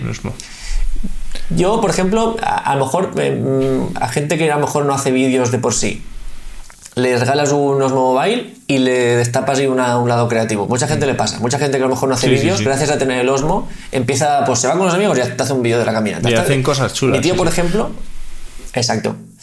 Entonces, a mucha gente que le, que le quieras despertar el gusanillo, con unos mobiles lo despiertas. Y si no, y si quieres asegurarte, el típico objetivo 50 mm 1.8 que en todas las marcas cuesta 200 mm. euros, de Sony, de Canon, tal, lo regalas y haces feliz a esa persona también. así bueno, esa, es la leche. Sí, sí, sí, sí, es verdad. Exacto. bueno, ¿queréis añadir alguna cosita más? Porque creo que estamos llegando ya al final. Creo no. Estamos llegando al final. Al final se ha quedado en tres horas casi, ¿eh? eh 2.40 tengo por ahí. Bueno, pero la gente luego se lo escucha un poquito más, un poquito más rápido. Y me, ha gustado mucho. Hemos pasado hemos tocado muchos temas. Eh, es exactamente lo que, lo que quería. He podido atender a un, al repartidor de Amazon que me ha picado a casa sin que se note, en principio. Creo que no se nota, eh, a no ser de que me hayáis empezado a criticar en el momento que me he ausentado. Eh, ya lo verás, nada. Ya lo verás. ¿Queréis añadir alguna cosilla más? No, nada, por mi parte, nada más. ¿Esto saldrá antes o después de Navidades? No, esto sale, mm, si puedo, mañana. mañana pasado. Pues entonces, eh, feliz Navidad. Igualmente, feliz Navidad. Yo me lo pasé bien la otra vez. Mm. Me lo he vuelto a pasar bien hoy y a ver si podemos seguir viendo. A ver si la próxima vez coincidimos también con Jesús, que también tengo ganas de, de hablar con él. Y, y, nada, que no sea la última vez y feliz Navidad también a los que nos escuchen. Es una época complicada para todo el mundo, porque sobre todo para los que tienen peques, eh, mm. que creo que aquí ninguno de los tres tenemos, al, al menos oficiales. Eh, cuando tienes peques, los tienes en casa, es complicado. Compaginar todo esto es complicado. Pues nada, pues yo creo que voy a. Vamos a despedirnos ya. Entonces, em, yo solo decía, os diría que si os ha gustado este episodio y queréis ayudarnos, con cinco estrellas y un buen comentario en Apple Podcast sería suficiente. No olvidéis suscribiros para enteraros de cuando lanzamos un capítulo nuevo. Y si queréis contactar conmigo, estar en Facebook buscando el corte final podcast o mandando un mail al corte final podcast gmail.com. Ya sabéis que todo esto de lo que hemos hablado y mucho más lo tenéis en el programa en las notas del programa, que parezco nuevo. Hasta la próxima, amigos. muchas gracias. Un abrazo, chicos. Un abrazo.